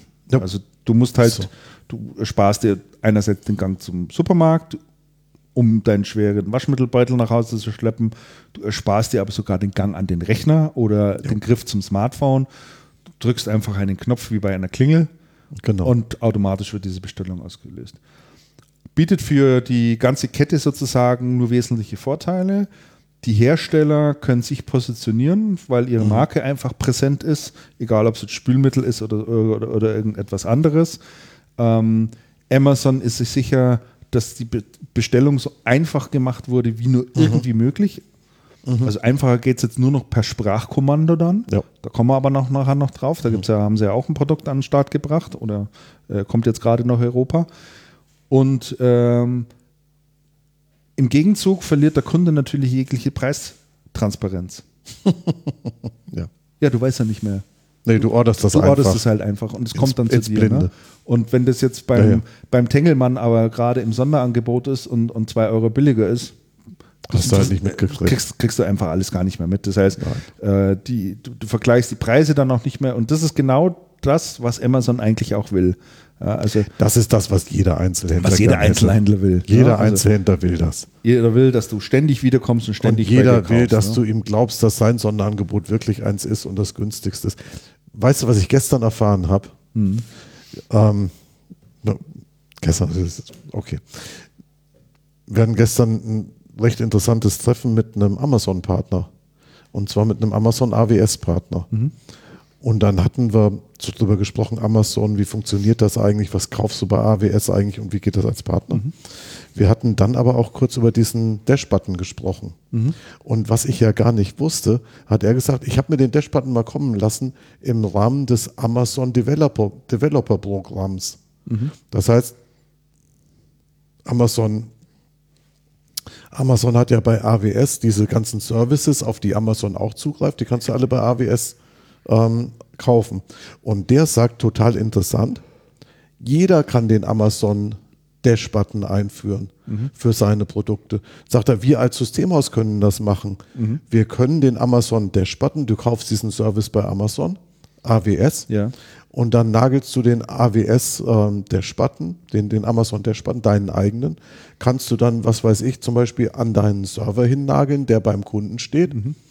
Und wenn der Kunde ein Problem hat, dann drückt er auf den Button Mhm. Und es löst irgendwas. bei dir im System ein Ticket aus Oder er, sofort. oder er drückt drauf und, und, und, kauft Storage nach. Genau. Oder Serverleistung Genau. oder und es ich. Mhm. kann auch jeder Buchhändler den Amazon Dash-Button ähm, seinen Kunden geben und sagen, wenn du nochmal die Bibel brauchst, drückst den Knopf, dann liefere ich dir eine. Ja. Das heißt, das Interessante ist, über AWS ist dieser Amazon Dash-Button ein komplett offenes Konzept, offen. Ja, ja. was jeder nutzen kann, um seine eigenen Leistungen per Dash-Button zu verkaufen. Ja. Ich weiß nicht, wie viele das tun werden. Aber die, Ich würde mich zumindest aber mal die- damit beschäftigen. Genau, aber die Möglichkeiten sind ja gigantisch. Das heißt, als Systemhaus sollte man sich dringend das Ding anschauen. Absolut. Wenn man Einzelhandelskunden hat, sollte man dringend seinen Kunden sagen, pass mal auf, ihr braucht euch über Amazon gar nicht so aufregen. Wenn ihr, wenn ihr das selber nutzen wollt, dann nutzt es selber. Ihr nutzt dann zwar die Amazon-Infrastruktur, aber es wird aus eurem Laden die Bestellung ausgelöst. Das heißt, eure Kunden können per Dash mit euch interagieren und da eine Bestellung auslösen. Nicht nur Bestellungen, sondern alles Mögliche. Bestellungen, Techniker-Tickets, Ja, alles. Ja. Die können sagen, ruf mich an, Burp. Ja. Selbst im Einzelhandel, also ich gehe regelmäßig, das rote Telefon. gehe regelmäßig zu meinem Obst- und Gemüsehändler um die Ecke, der Mann meines Vertrauens, bei dem ich wirklich tolle Ware bekomme. Also ich bin da wirklich hochzufrieden, der hat auch tollen Käse und so weiter und so fort. Und ich gehe dort regelmäßig einmal die Woche hin zum Einkauf. Ja. Wie geil wäre es denn, wenn der einen Dash- Dash-Button hätte? Und da hat er deinen Warenkorb Und da hat mein Waren, genau. Und Bam. ich, ich kaufe auch im Prinzip immer dasselbe. Ja. Mal mit Abweichung, weil nehme ich noch eine Wassermelone mit oder nehme dieses noch mit. Aber das Grundsortiment an Äpfel, Birnen, sonst Könntest irgendwas. Du, könntest du per Dash-Button ordern, eine halbe Stunde bevor du hingehst, brauchst du noch abholen. Genau, muss ich mich nicht eine Viertelstunde Genau. anstehen, weil bei dem ist mir relativ viel, Ja. viel äh, ähm, viele Leute da, die halt einkaufen und das ist ja auch ein Geschäft, wo man das nicht sofort ab, also Ja. was einfach Zeit braucht. Ja. schaust dann natürlich an und so weiter. Also ähm, für Amazon bedeutet das natürlich auch, ist eine schöne Datenkrake noch eine zusätzliche. Sie können halt wunderbar drüber tracken. Ja, man äh, sieht halt wahnsinnig viel. Was siehst die- sich halt wahnsinnig viel, ne? tun, ja. Hast du dann sofort auch alles da. Und ähm, es wird auch darüber gemunkelt, dass das natürlich nur die Vorstufe dafür sein wird, um in Zukunft ganz einfach Vorhersagen treffen zu können. Vollautomatisiert. Vollautomatisiert, dass Ja, man ja. weiß, dem, gehen jetzt, dem geht jetzt übermorgen einfach sein Waschmittel mal aus und dann das schicke ich ihm einfach schon mal im vorauseilenden Ja, du Gehorsam siehst ja, zu. du siehst ja, wie die Leute dann agieren, Genau. wie die Regelmäßigkeit ist. Genau, äh, kannst, kannst einfach die, die, die Bestellfrequenz viel besser. Und du lernst natürlich auch kennen, von wo bestellen die Leute, ist Ja. auch klar. Das heißt, du kannst deine Logistik auch dementsprechend anpassen, dass du halt sagst, aha, in der in der Region mache ich jetzt einfach mal ein Waschmittellager, bleiben Ja. jetzt einfach mal beim Thema Waschmittel, mach das Lager dort einfach hin, weil ich dann sicherstellen kann, dass Leute eventuell sogar eine Stunde oder später vielleicht sogar mal eine halben Stunde ihr Waschmittel schon äh, an der Haustüre abgeliefert bekommen. Ja. So, und das ist natürlich schon etwas, äh, der zweite und dritte Schritt, der dann, dann folgen wird, und der wird kommen, ähm, Ja, der ist sich, schon sehr spannend. wo man sich wirklich mal Ja, ist auch Gedanken spannend. drum machen muss. Ja. Ähm, wie finanziert sich das ganze Ding? Da vielleicht noch ein paar Worte dazu. Also den, den Dash-Button gibt es derzeit nur für die Prime-Kunden. Mhm. Wer Teilnehmer ist an dem Prime, äh, äh, an, äh, an dem Prime, wie heißt Prime, nicht Modell, sondern Prime, jetzt fehlt mir das Wort gerade. Also wer Prime-Kunde ist, der muss, äh, zahlt ja 41, 49 Euro, glaube ich, im Jahr und kommt da dann in, in den Genuss von verschiedensten Services. Dieses ganze Prime-Modell ebenfalls ein extrem extremes Erfolgsmodell bei Amazon, weil du bekommst als Prime-Kunde nicht nur alles, was du dort bestellst oder nahezu alles, was du bestellst, äh, kostenlos zugeschickt, ohne Versandkosten. Du hast kostenlos Video mit dabei. Amazon hat ja ähm, ein riesen Videoportal aufgebaut. Äh, du bekommst Musik dazu, du bekommst äh, ähm, gewisses Kontingent an, an E-Books, die du mit deinem Kindle dann natürlich, da haben sie auch, das Device hat deswegen gebaut, ähm, äh, kannst du dir abrufen. Äh, in den USA ist so, die Leute bekommen die Washington Post Ja, mit dazu. stimmt, absolut. Klar, Ja. da hat der Bezos äh, hat er das, äh, die Washington Post übernommen und auch super auf Vordermann gebracht, muss man auch, auch noch dazu sagen. Also, ähm, da tut sich wahnsinnig viel und äh, es ist wirklich auch, wäre auch meine Empfehlung, sich mit diesen Themen da mal auseinanderzusetzen. Da kann man, glaube ich, wirklich viel davon lernen. Man kann abstrahieren, man kann Geschäftsmodelle dahinter verstehen. Ja. Und es ist keineswegs so, dass Amazon diese Technologie finanziert. Finanziert wird sie im Übrigen durch die Hersteller. Die Hersteller zahlen pro Dash-Button 15 Euro Werbekostenzuschuss pro einzelnen Button. Und, von, Ah. und das ganze Ding kostet in der Produktion 10, äh, Ah. 5 Dollar. So. Gut, und da ist noch ein bisschen Betrieb dazu und dann Genau. kommt er schon hin. So, und, und dann kommt das, dann kommt das schon hin. Also äh, Interessant. Amazon schiebt es sozusagen nur durch und von den Top-Haushaltsmarken in den USA, also von den Top 100 Haushaltsmarken, äh, sind mittlerweile 75 Prozent dabei. Wahnsinn. Das ist schon Wer ist eigentlich aus unserer Branche schon dabei? Ich weiß es gar nicht. Man müsste mal so eine der Umfrage IT-Branche starten. meinst ja. du jetzt? Es gibt bei Amazon ein Verzeichnis, wo du nachschauen kannst, Ach, okay. wer alles äh, dort mit dabei ist. Klar, startet man sowas sinnigerweise mit Gütern des täglichen Bedarfs. Aber auch Das wäre ja für Druckerhersteller Auch- zum auch Beispiel IT total natürlich. Auch IT ist in einigen Bereichen ein Gut des täglichen Bedarfs. Also Ja, Drucker, hier Toner, Toner, Tinte, Papier. ja, ja. gibt schon einiges. So, und die nächste Stufe, und äh, da ist jetzt die Ankündigung eben auch raus. Ähm, äh, Amazon hat ja noch ein Gerät an den Start gebracht, äh, namens Alexa heißt es, glaube ich, oder Echo. Ähm, das ist Der ein kleines Lautsprecher. Der Laut Lautsprecher und Mikrofon, ähm, der ähnlich wie Siri auf Namen reagiert. Mhm. Und du kannst also auch sprachgesteuert natürlich äh, Ware bei Amazon ordern. Und auch dieses Ding verkauft sich allen Unkenrufen zum Trotz, weil in Deutschland natürlich sofort diese Amazon Daten- hört mit. Amazon hört mit und die haben das Mikrofon da und an und die hören ab, was in der Familie gesprochen wird. Also all diese Vorwürfe, die es dann natürlich gab. Ähm, Nee, sagen wir mal so. Die, Rechen, Befürchtungen die, und Re- Ängste. die Rechenleistung wäre ja da. Die Rechenleistung ist im Hintergrund natürlich da, das ist überhaupt keine Frage. Das heißt, sie könnten es ja locker machen und verarbeiten. Warum sollten sie es tun? Die NSA macht es auch. Naja, kann sein, dass die NSA es macht, aber kein Unternehmen wird doch äh, wird sich doch in die Gefahr begeben, so etwas zu tun, wenn das tatsächlich an die Öf- Öffentlichkeit kommen würde. Der Schaden, der wäre quasi irreparabel. Hatte nicht Samsung sowas mit den Fernsehern gemacht, mit den Kameras? Ja, die haben das gemacht, richtig. Aber der Schaden war nicht irreparabel. Ich habe mir auch einen Also es ist gekauft, zumindest ganz schön durch die einen- Presse aber Ich gegangen, habe ne? einen ohne Kamera gekauft. Ja, Werden die ich das auch. wieder tun? Weiß ich nicht, also denen ist da zumindest schon ordentlich auf die Finger geklopft worden. Ne? Also ich glaube nicht, dass Unternehmen prinzipiell so blöd sind, so etwas zu tun, also Das zu riskieren. Man zu riskieren, da nicht. wirklich Leute auszuspionieren. Ich denke, es sollte schon immer auf dem Freiwilligkeitsprinzip basieren und dass du den Leuten halt einfach über die Bequemlichkeit dran kriegst, so etwas dann zu tun. Und äh, ja, bin ich mal sehr gespannt, wie sich das äh, Gerät hier in Europa verkaufen wird, insbesondere im kritischen Deutschland, Ja. ähm, ob Leute mit sowas umgehen können. Also habe ich so ein bisschen meine Zweifel dran, weil ich zumindest auch beobachte bei Leuten, die iPhone haben und da hast du ja auch einen Sprachassistenten drin, nämlich Siri, wie wenig die Leute Siri nutzen. Ja, das ist schon Also so. mag, mag sein, dass vielleicht, obwohl die Stand auf der Liste der, der Dienste und Apps auch gar auch nicht, nicht drauf. Ist nicht ne? vorgekommen. nein. Obwohl es wirklich einfach ist, Siri auch zu aktivieren, weil ich brauche meinem Smartphone, ich sage es jetzt nicht, ich sage es ganz leise, muss ich nur sagen, hey Siri. Und dann, dann, dann hat springt das. Ding sofort an ne? und horcht äh, Mhm. auf seine Befehle und das ist schon wirklich enorm, was man damit machen kann. Ja, erstaunlich, ja. Ja, du kannst E-Mail schreiben, du kannst Nachrichten wegschicken, du kannst Bilder versenden, du kannst Anrufe tätigen, du kannst dich navigieren lassen, du kannst Auskünfte einholen, all das kannst du mit Sprachassistenzsystemen äh, mit, mit, mit Siri machen und so natürlich auch mit Echo. Und Amazon, ähm, die haben jetzt bekannt gegeben, äh, die bauen rund 100 neue Technologien jetzt derzeit in, das, in Echo ein. Ähm, Dienste, die sie integrieren, sei es Twitter, sei es Facebook und und und. Also alles, was die Menschen so umgibt, was ihnen vertraut ist, versuchen die so herunterzubrechen, dass sie das in Echo reinbringen können. Und diese Herangehensweise, das ist einfach schon, es ist einfach super clever, wie sie es machen. Muss man einfach wirklich sagen. Ne? Schon sehr, also schon faszinierend. Anmerkung aus dem Chat. Microsoft Xbox ist auch so ein Kandidat, die machen das auch. Schnorcheln. Anscheinend. Also die sind anscheinend auch, Im ähm, Verruf.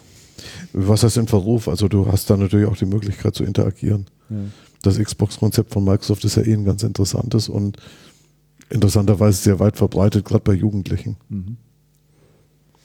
Hat sich mir nie so richtig erschlossen, aber ich bin da die falsche Zielgruppe. Ja. So, und so kommt es eben. Und ähm, ein Unternehmen hier, zumindest das in Deutschland ansässig ist, was, glaube ich, in eine ähnliche Richtung geht oder auch sehr stark über solche Themen nachdenkt, ist Zalando. Ähm, die finde ich auch mal interessant. Äh, ich bin auch Zalando-Kunde, habe dort auch öfter bestellt. Und ich habe jetzt letztens ein Interview gelesen, also Zalando, deren Geschäftsmodell funktioniert sogar noch mit einer Retourenquote von über 70 Prozent. Das ist, muss man sich mal Aber hatten vorstellen, die das ist die Leute- einkalkuliert. Aber hatten die, die nicht die Leute immer gebasht, die, die so viel zurückgeschickt haben? Ist das Geschichte Das, oder machen ist, immer das, noch? ist, das ist Geschichte, das kannst du mittlerweile ganz offiziell nachlesen. Und äh, die haben derzeit eine Retourenquote, liegt bei, glaube ich, 42 Prozent. Ist völlig normal, wenn du Schuhe kaufst, Sicher. Musst du einfach zwei Paar kaufen, weil du weißt nicht, brauche ich jetzt 43 oder klar. 44. Jeder Schuh fällt einfach an, an. Aber das ist alles, alles wirklich mit, mit einkalkuliert. Aber die Vorgehensweise, wie sie es machen und wie sie an ihren Services schrauben und dir immer wieder neue Sachen anbieten, ist schon auch sehr, sehr interessant. Und finde ich auch gut. Also alleine, dass sich mal auch ein, ein hiesiges Unternehmen wirklich intensiv mit diesem Thema auseinandersetzt, weil Leute, wir sind da echt hinterher, muss man sagen. Also diese ganzen Themen, es kommt alles aus den USA. Was haben wir denn in Deutschland an wirklich guten Sachen? Ich glaube, dass wir so mittelständischen Maschinenbau, Maschinenbau und so weiter gibt es mit Sicherheit auch tolle Sachen. Also da sind wir, glaube ich, auch sehr innovativ. Aber ähm, es fehlt halt an, an, an vielen Ecken. Und mich regt es alleine schon auf, dass, dass, dass Schüler heute an den Schulen Französisch lernen müssen, statt Programmieren.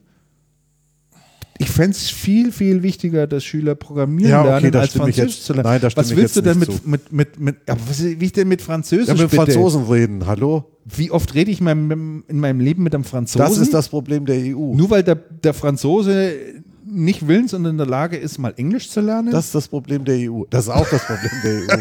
die wollen einfach auch nicht. eins. Und die, die Englisch reden Hast du können. halt immer noch den Kalkulator, Elektronik. Ja, und die, die Englisch reden würden und könnten, die treten jetzt aus. Das ist doch scheiße. Nein, ich halte das wirklich für, für, für unerlässlich, äh, dass äh, Man sollte auf Schüler jeden das Fall sensibilisieren für solche Dinge. Dass sie zumindest in der Schule lernen, dass das gibt. Also es gibt ja wirklich aufschlussreiche Schulen darüber, wie sich die Berufsbilder in den nächsten Ja, ja. 10 und 15 Jahren ändern werden. Und es wird so dramatisch sein.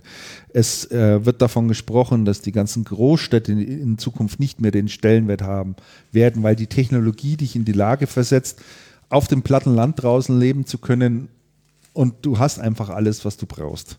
Da wird die Technologie Ja, also dafür das, sorgen. ähm, und also du lebst das- schöner und kostengünstiger. Also das sehe ich ja gar nicht. Aber das ist eine andere Geschichte. Das ist jetzt ironisch. Ich merke es deinem Nein, Grinsen überhaupt genau gar nicht. Ich bin La- Stadtmensch. Ich Also weiß es schon. Ich würde im Es Leben nicht, also egal es wird wie, schön die Stadtmenschen nach wie vor geben. ist, würde ich niemals, also nie.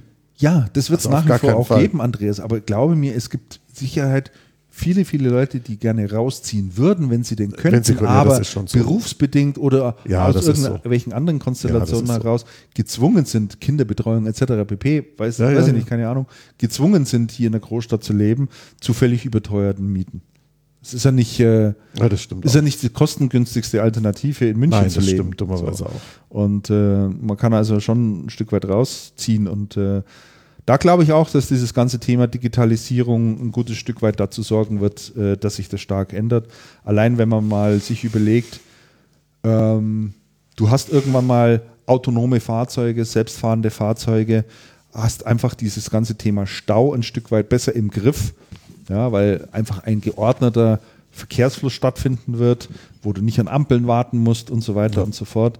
Ähm, das heißt, da kannst du, da kannst du dich auch, wenn 30, 40 Kilometer, 50 Kilometer weit entfernt wohnst, wie dein Kollege hier, der jeden Tag aus Landsberg hier reinfährt, von Landsberg an Ja, Wahnsinn, hier oder? Ja, ja. in den Münchner Osten reinfährt. Das wird in, in 10 oder 15 Jahren entweder gar nicht mehr notwendig sein oder viel, viel einfacher vonstatten Das ist schon so. so. Das ist Das so. wollte ich damit sagen. Wobei der, der ähm, nicht vorhandene öffentliche Verkehrsfluss auf dem Land und vom Land in die Stadt ähm, schon ein riesen, Riesenthema ist. Ja. Natürlich. Eine fünfköpfige Familie hat auf dem Land irgendwann fünf Autos. Ja. Wie absurd ist das?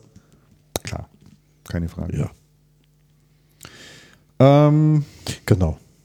Ich habe jetzt heute überhaupt keine einzige Kapitelmarke gesetzt. Ich, Ehrlich? Ah, du Wahnsinniger. Das hat mich jetzt mal ja auch mal dran erinnern können. Oh Mann. Ich weiß nicht, was du die ganze Zeit da immer magst.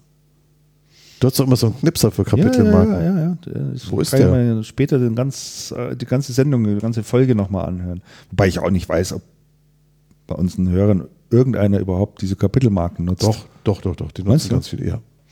Kapitelmarken Was macht dich denn da immer so sicher? eine der Riesenerrungenschaften, weil ich Millionen von Hörerzuschriften bekomme, die noch immer die, den Durchbruch der Kapitelmarken loben. ja, ja, genau. ja, ganz genau.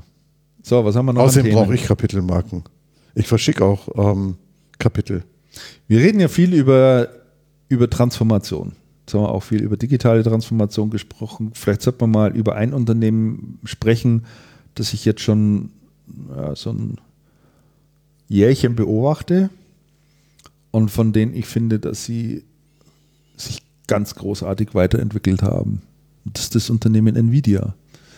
Nvidia Sprich kennen Nvidia, wir, das ist interessant. kennen wir ja aus dem Bereich Grafikkartenhersteller. Grafikkartenhersteller. Das Genau. waren ja damals so die ersten, die wirklich sehr leistungsfähige Grafikkarten auf den Markt gebracht haben und daher sich im Wettrennen geliefert haben mit äh, ATI, war so der große Mitbewerber. Später kam dann AMD noch dazu. ja, ja, und die haben dann das andere aufgekauft und dann wurde alles ganz fürchterlich. Genau, dann wurde alles ganz fürchterlich und äh, wer also so im PC-Spielebereich unterwegs war, selber gespielt hat, für den war es natürlich auch immer wichtig, sich so eine renteure Grafikkarte reinzubauen. Ähm, da gab es also auch immer technologische Sprünge. So und ähm, da kann man sich vorstellen, naja, also irgendwie ist das ja auch endlich mit diesen, mit diesen Grafikkarten und äh, Nvidia hat das für sich ja auch erkannt und auch festgestellt, dass die Leistungsfähigkeit dieser GPUs heißt Dieser die ja, Grafikprozessoren. dieser Grafikprozessoren mittlerweile so extrem hoch ist, also die so eine Rechenpower dahinter ist, dass man da auch ganz andere Sachen damit machen kann. Und Nvidia hat für sich das Thema ähm, selbstfahrende Fahrzeuge erkannt und sich extrem stark in diesem Bereich mittlerweile ähm, positioniert, haben große Partnerschaft, ähm, jetzt unlängst wieder mit, äh, mit, äh, mit Baidu, äh, also dem chinesischen Großkonzern da drüben, ähm, auch mit vielen anderen Automobilherstellern und äh, haben dort eine Plattform jetzt an den Start gebracht und vorgestellt. Äh, die heißt, glaube ich, P, P2 oder PX, ich bin mir jetzt nicht ganz sicher. Was ich sagen will, wer sich dafür interessiert, der sollte sich unbedingt mal Nvidia ein bisschen näher anschauen, die man, wie gesagt, nur so als Grafikkartenhersteller äh, kennt, in welche Richtungen die mittlerweile davon marschieren. Und wenn man Lust hat, um sich das Ganze auch nochmal ähm, auf einen Blick darstellen zu lassen, der sollte mal einen Blick auf den Aktienkurs dieses Unternehmens Nvidia, werfen. ja, ja. Und zwar von, äh, ich sag mal, 18 Monaten zurückgerechnet bis heute. Das ist der helle Wahnsinn. Ja. Das ist der helle Wahnsinn. So, und da ist ja unser Channel-Kollege ähm, von Adobe, der Hardy Köhler. Hardy Köhler hingegangen zu Nvidia. Genau. Und ich hoffe, dass wir irgendwann mal die Ja, Gelegenheit müssen haben, das Gespräch mit mit Hardy, Hardy mal Köhler mal, mal zu sprechen, weil der hat jetzt sicherlich auch noch einen viel größeren Einblick in, ähm, in das Thema. PX2 heißt die äh, Plattform, Mhm. hier steht es gerade. Ähm, viel stärker in das Thema, viel stärkeren Einblick in das Thema. Da würde mich schon mal interessieren, wie so die langfristige Ausrichtung von Nvidia ist und wie die sich dort entwickeln und vor allen Dingen, wie sie eben diesen Markt auch einschätzen Mhm. für sich. Ähm, auf den ja zurzeit relativ viel Augenmerk drauf ist und man sich ja natürlich auf der anderen Seite auch fragen darf, ähm, welche Rolle wird Intel in, dort spielen in dem Bereich? Ja, ja, ja. also da sieht man bisher noch nicht allzu viel, zumindest nicht augenscheinliches. Ich lese auch relativ weniger drüber, äh, die ja auch Prozessorentechnik zumindest am Start hat. Mhm. Aber es geht hier sehr stark um den Bereich Deep Learning. Es geht ja um das Erkennen von Verhaltensmustern. Ähm, also Deep Learning in dem Bereich, bestimmte Situationen werden analysiert, Mhm. ausgewertet, abgespeichert und sind für den nächsten Fall dann einfach abrufbar vorhanden. Wie muss eine Reaktion typischerweise aussehen in deren der Konstellation?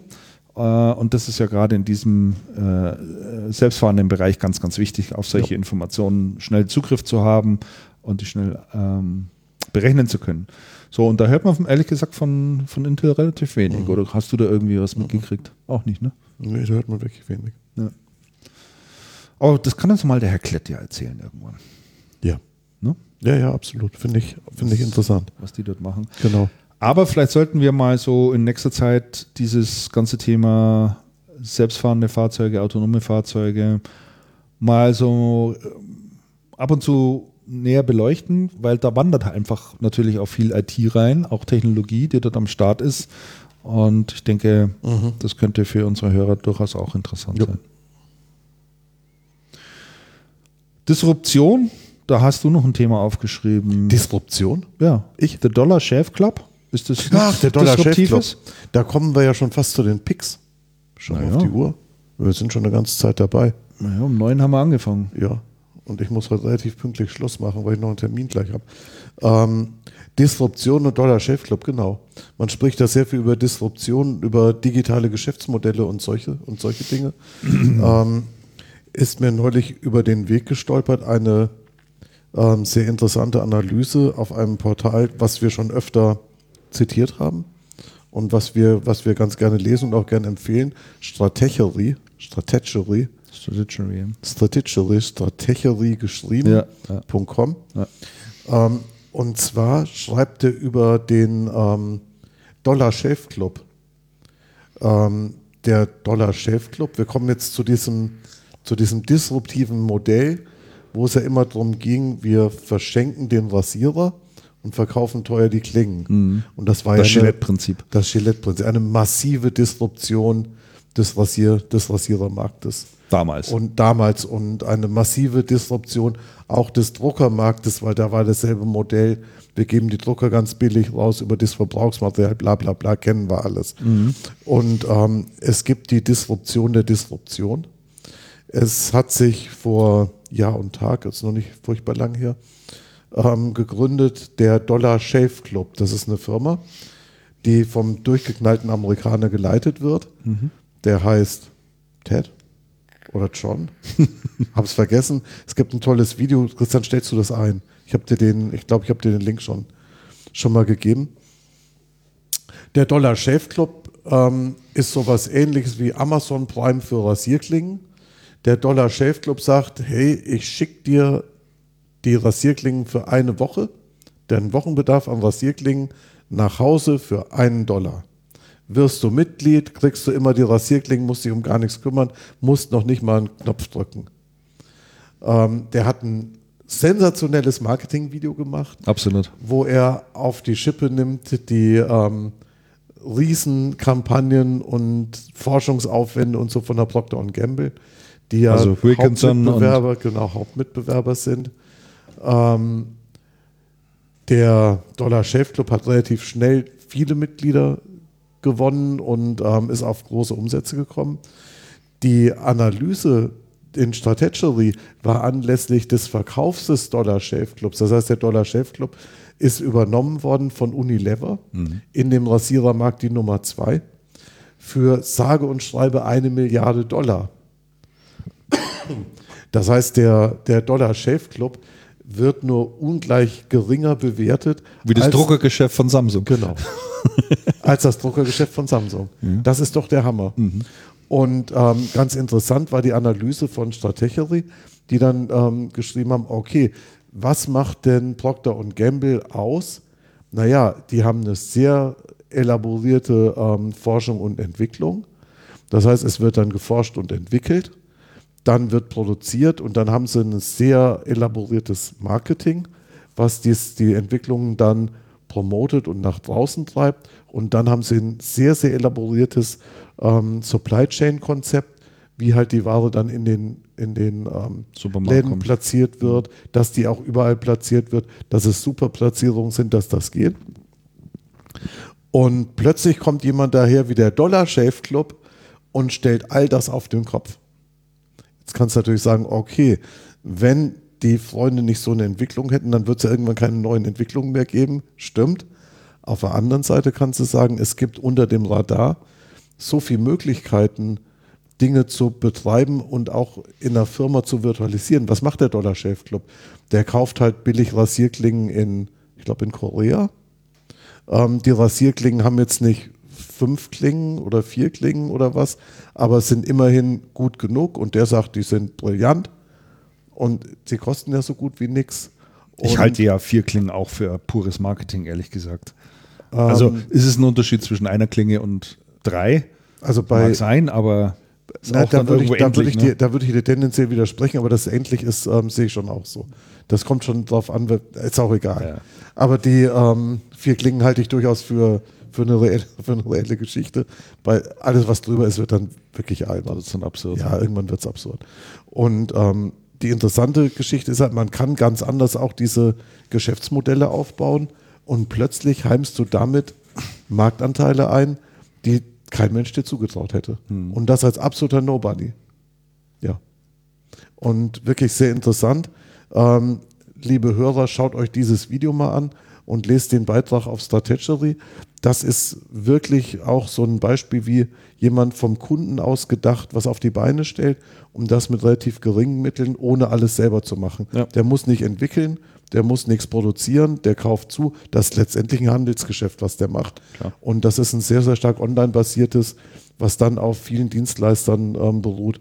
Und auch ganz interessant, wenn man so ein Online-Geschäft aufmacht, dann kann man das locker über Amazon AWS machen und nutzt dann diese ganzen tollen Dienste, die Amazon eh schon- auch, genau, die Amazon auch ähm, Die hinter, dem, hinter dem Shop stehen. Ja. Interessantes Gespräch mit dem Amazon-Partner von gestern. Der hat gesagt, naja, also auch diese Empfehlungsmaschine, die da im Amazon-Shop läuft, so Kunden, die das gekauft haben, haben auch das gekauft. Das kannst du über AWS kaufen beziehungsweise mieten und in deinen Shops einsetzen. Das heißt, im Prinzip könnte über, über AWS jeder hergehen und Amazon nachbauen. Die wenigsten machen das. Die meisten führen irgendwelche Kriege gegen Amazon. Wäre mal interessant, der Ansatz zu sagen, lasst, in, lasst uns doch mal die mit den eigenen Waffen schlagen. Ich starte gerade den Stream nochmal durch. Äh, oh, dritte Stunde, ja. Ja. Genau. Also das wäre ja mal eine, das wäre mal eine ganz interessante Geschichte. Bloß auf diese Idee kommen halt die wenigsten. Zu sagen, wir schauen uns an, was, ähm, was dahinter steht. Ja. Genau. Also dieser, dieser Dollar-Chef, das war für mich sehr, sehr interessant. Eine ähm, super Analyse übrigens auch bei Strategy ähm, über den Unterschied von Amazon und Walmart. Ähm, die Amazon hat ja Walmart gerade überholt bei, äh, ich glaube, im Firmenwert. Ja. In Firmenwert deutlich hinter sich gelassen. Ähm, Walmart hat versucht, sowas wie ähm, Amazon Prime nicht, sondern wie, Same Day Delivery, wie heißt das nochmal bei Amazon? Same Day Delivery, also die Ja, Prime Now. Prime Now. Ähm, Walmart hat versucht, das nachzubauen und hat sich in dem Konzept völligstens verkünstelt und ver, vergaloppiert. Die Das haben ist- auch Chat.com gekauft super, damals für, genau, super- nicht, für Riesengeld. Ja, super, Alles keine Wirkung super gezeigt. kompliziert und völlig an den Bedürfnissen der Konsumenten vorbei. Und was der Strategy da macht, ist, er stellt die, ähm, die Situation Walmart, Amazon gegenüber der Situation Sears, Walmart. Mhm. Damals, als die großen Warenhäuser dominant waren und dann Walmart gekommen ist und da unheimlich viel aufgerollt hat. Und er hat gesagt, Walmart ist doch jetzt genau in derselben Situation, in der die damals waren, Mhm. wo Walmart die locker überrollt hat und jetzt kommt plötzlich einer und, und Walmart ist völlig hilflos, obwohl sie ja damals sehr viel richtig und sehr viel anders gemacht haben und sind heute tatsächlich, haben diese Bewegungsfreiheit gar nicht. Ja. ja das ist schon, schon hochinteressant, Ja. Äh, sowas auch mal durch, zu, zu durchleuchten Genau. und vor allen Dingen, also die Website kann man wirklich empfehlen, da sind immer Tonne Analysen drauf Ja. und so geschrieben, dass man es auch nachvollziehen kann und dass man es auch Ja, versteht. absolut. Und immer gut auch in, in einem Vergleich gemacht und äh, ja, abstrahiert ist einfach toll. Ne? Ja. Also das, also das ist wirklich toll, da kann man nur sagen. Gibt es eine ganze Reihe von Kollege, solchen, Respekt. von solchen Webseiten, also vielleicht sollten wir für unsere Hörer mal so unsere so eine- Sachen mal zusammen sammeln, wo wir unterwegs Sammlung. sind Ja, und was wir so lesen. Genau. Ähm, Wobei wir sollten eigentlich an dieser Stelle, wo wir gerade über Walmart und Amazon gesprochen haben, zumindest erwähnen, zumindest erwähnen, dass ähm, die Metro den Mediamarkt an die Börse bringen will, also die MSH an die Börse bringen will. Das soll Anfang 2017, wenn ich es richtig in Erinnerung habe, äh, geschehen. Es gibt dazu eine sehr interessante Präsentation der äh, Metro für Investoren. Kann man öffentlich nachlesen. Und das könnten wir auch mal verlinken. Das ist eine, das ist eine sehr spannende Geschichte. Und dazu gibt es natürlich dann auch wieder ähm, den, typischen Rand süß-sau- süß-sauren Senf vom Kellerhals, vom Kellerhals. der das ja alles Ein ähm, unendlich langer Blog-Eintrag, den ja, er verfasst völlig, hat. Ne? völlig absurd findet, was die Herren, die Metro-Herren da treiben. Ja, das stimmt. Genau. Sehr, sehr, sehr interessante Geschichte.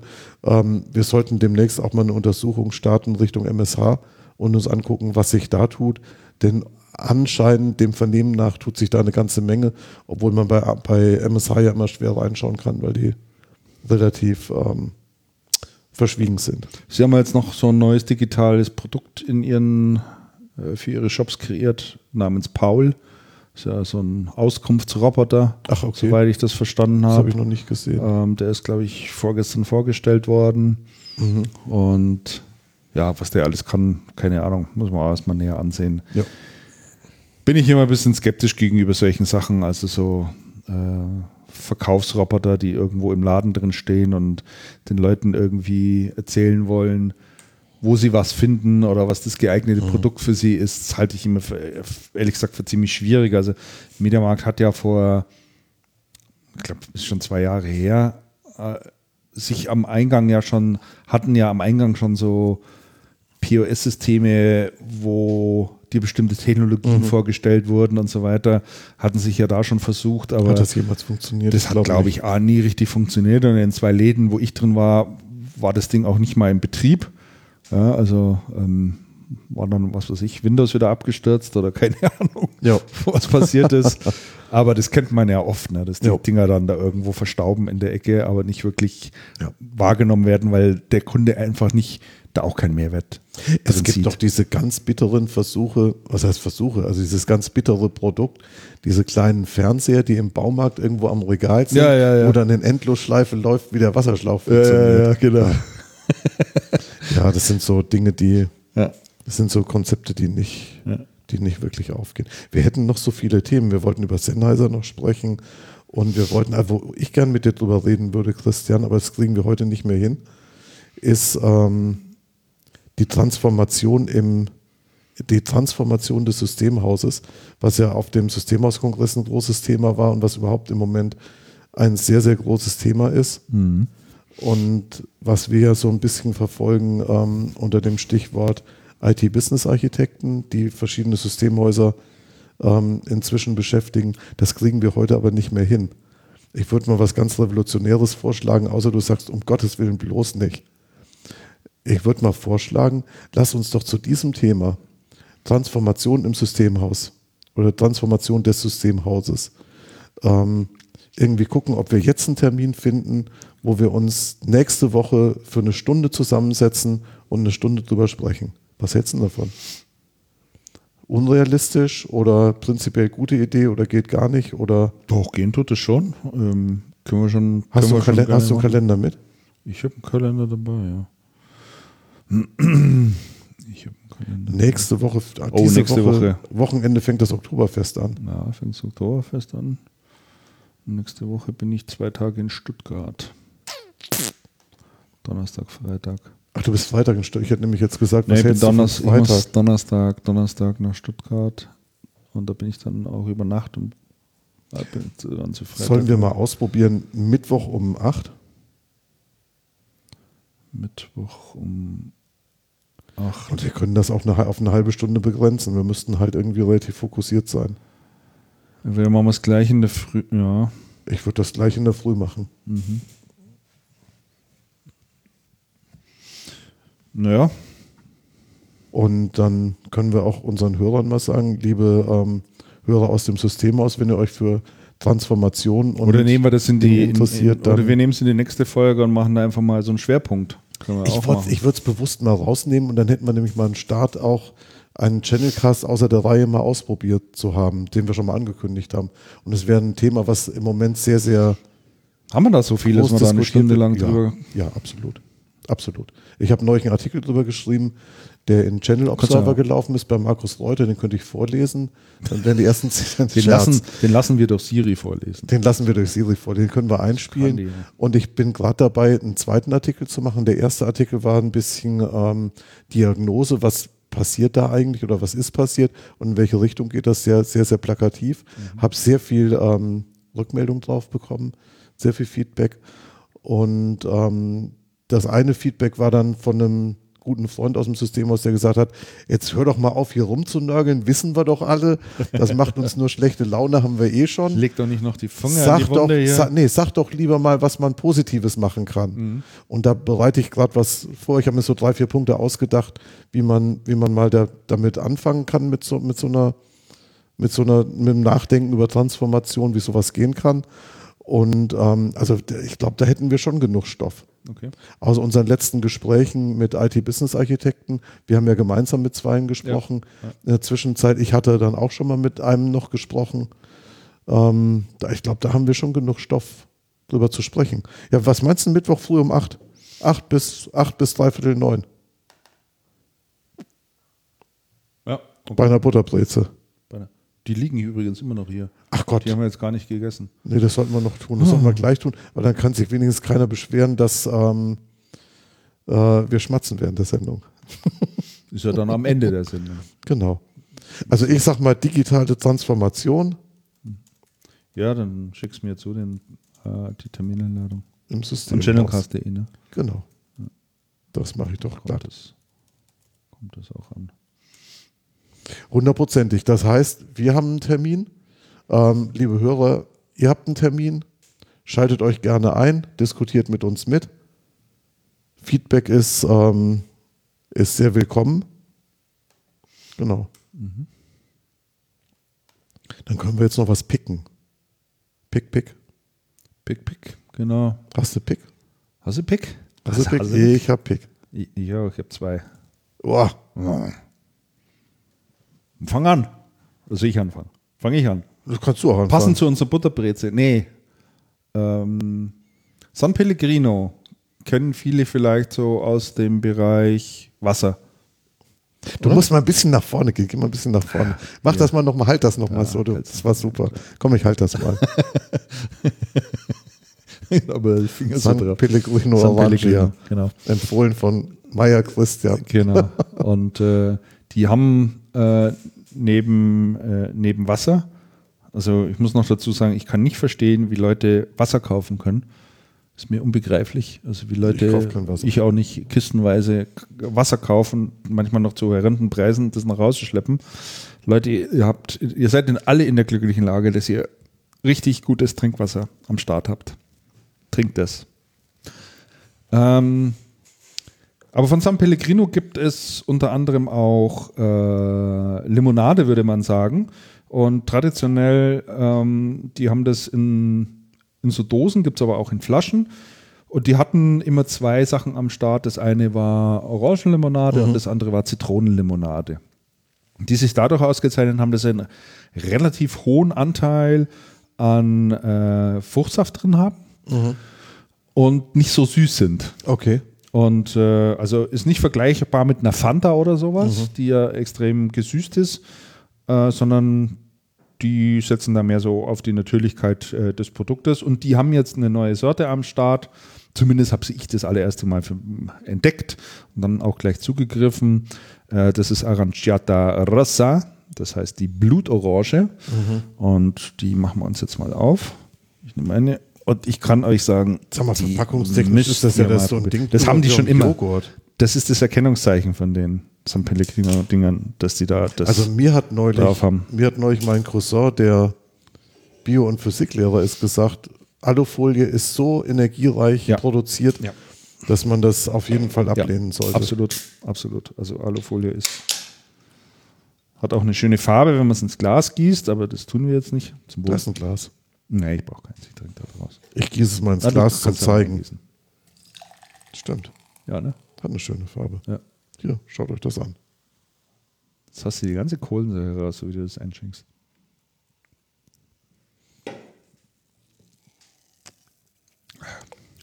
Viel Kohlensäure ist nicht drin.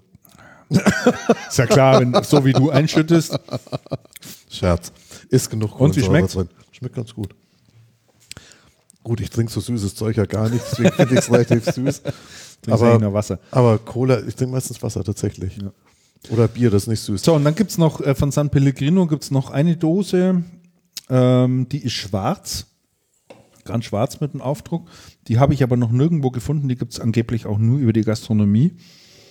Ähm, die habe ich gesehen, die hat mal der Sven Prüser in Facebook Ach, von der empfohlen. Messe. Ja, genau. Und äh, die habe ich aber auch noch nirgendwo bekommen. Da muss man mal zu seinem Hausitaliener gehen. Und äh, vielleicht hat der das dann auf der Speisekarte, keine Ahnung. Und die zweite Empfehlung, die ich habe, ist eine, äh, eine neue Serie, äh, dessen ersten Staffel bereits gelaufen ist, jetzt aber die zweite Staffel am Start ist und die man sich auf Netflix anschauen kann. Äh, und die heißt Narcos. Und Narcos Ach, die wird doch jetzt überall beworben. genau. Wer tötet hier den, den, den Obernarko-Händler? Den Obernarco. Steht hier überall an den Bushaltestellen, ja, in ganz München. Echt, noch, ist mir noch gar nicht Doch, doch, aufgefallen. doch, du fährst nicht Bus. Ähm, Merkt man schon. Also ist hier es an geht, jeder zweiten Bushaltestelle. geht um den großen Drogenboss. Genau. Den größten Drogenboss, den es, glaube ich, je gegeben Ja. hat. Der ist gar nicht so groß, 1,60 oder so. Ja, so 1,60 groß, genau. Aus äh, Kolumbien. Jupp. Äh, und ähm, da wird quasi pseudodokumentarisch äh, die ganze Geschichte nochmal nacherzählt. Und ähm, der Film oder die Serie, die ist einfach, einfach der Knaller. Ich, äh, ich verspreche anschließend deutlich kürzere Fingernägel.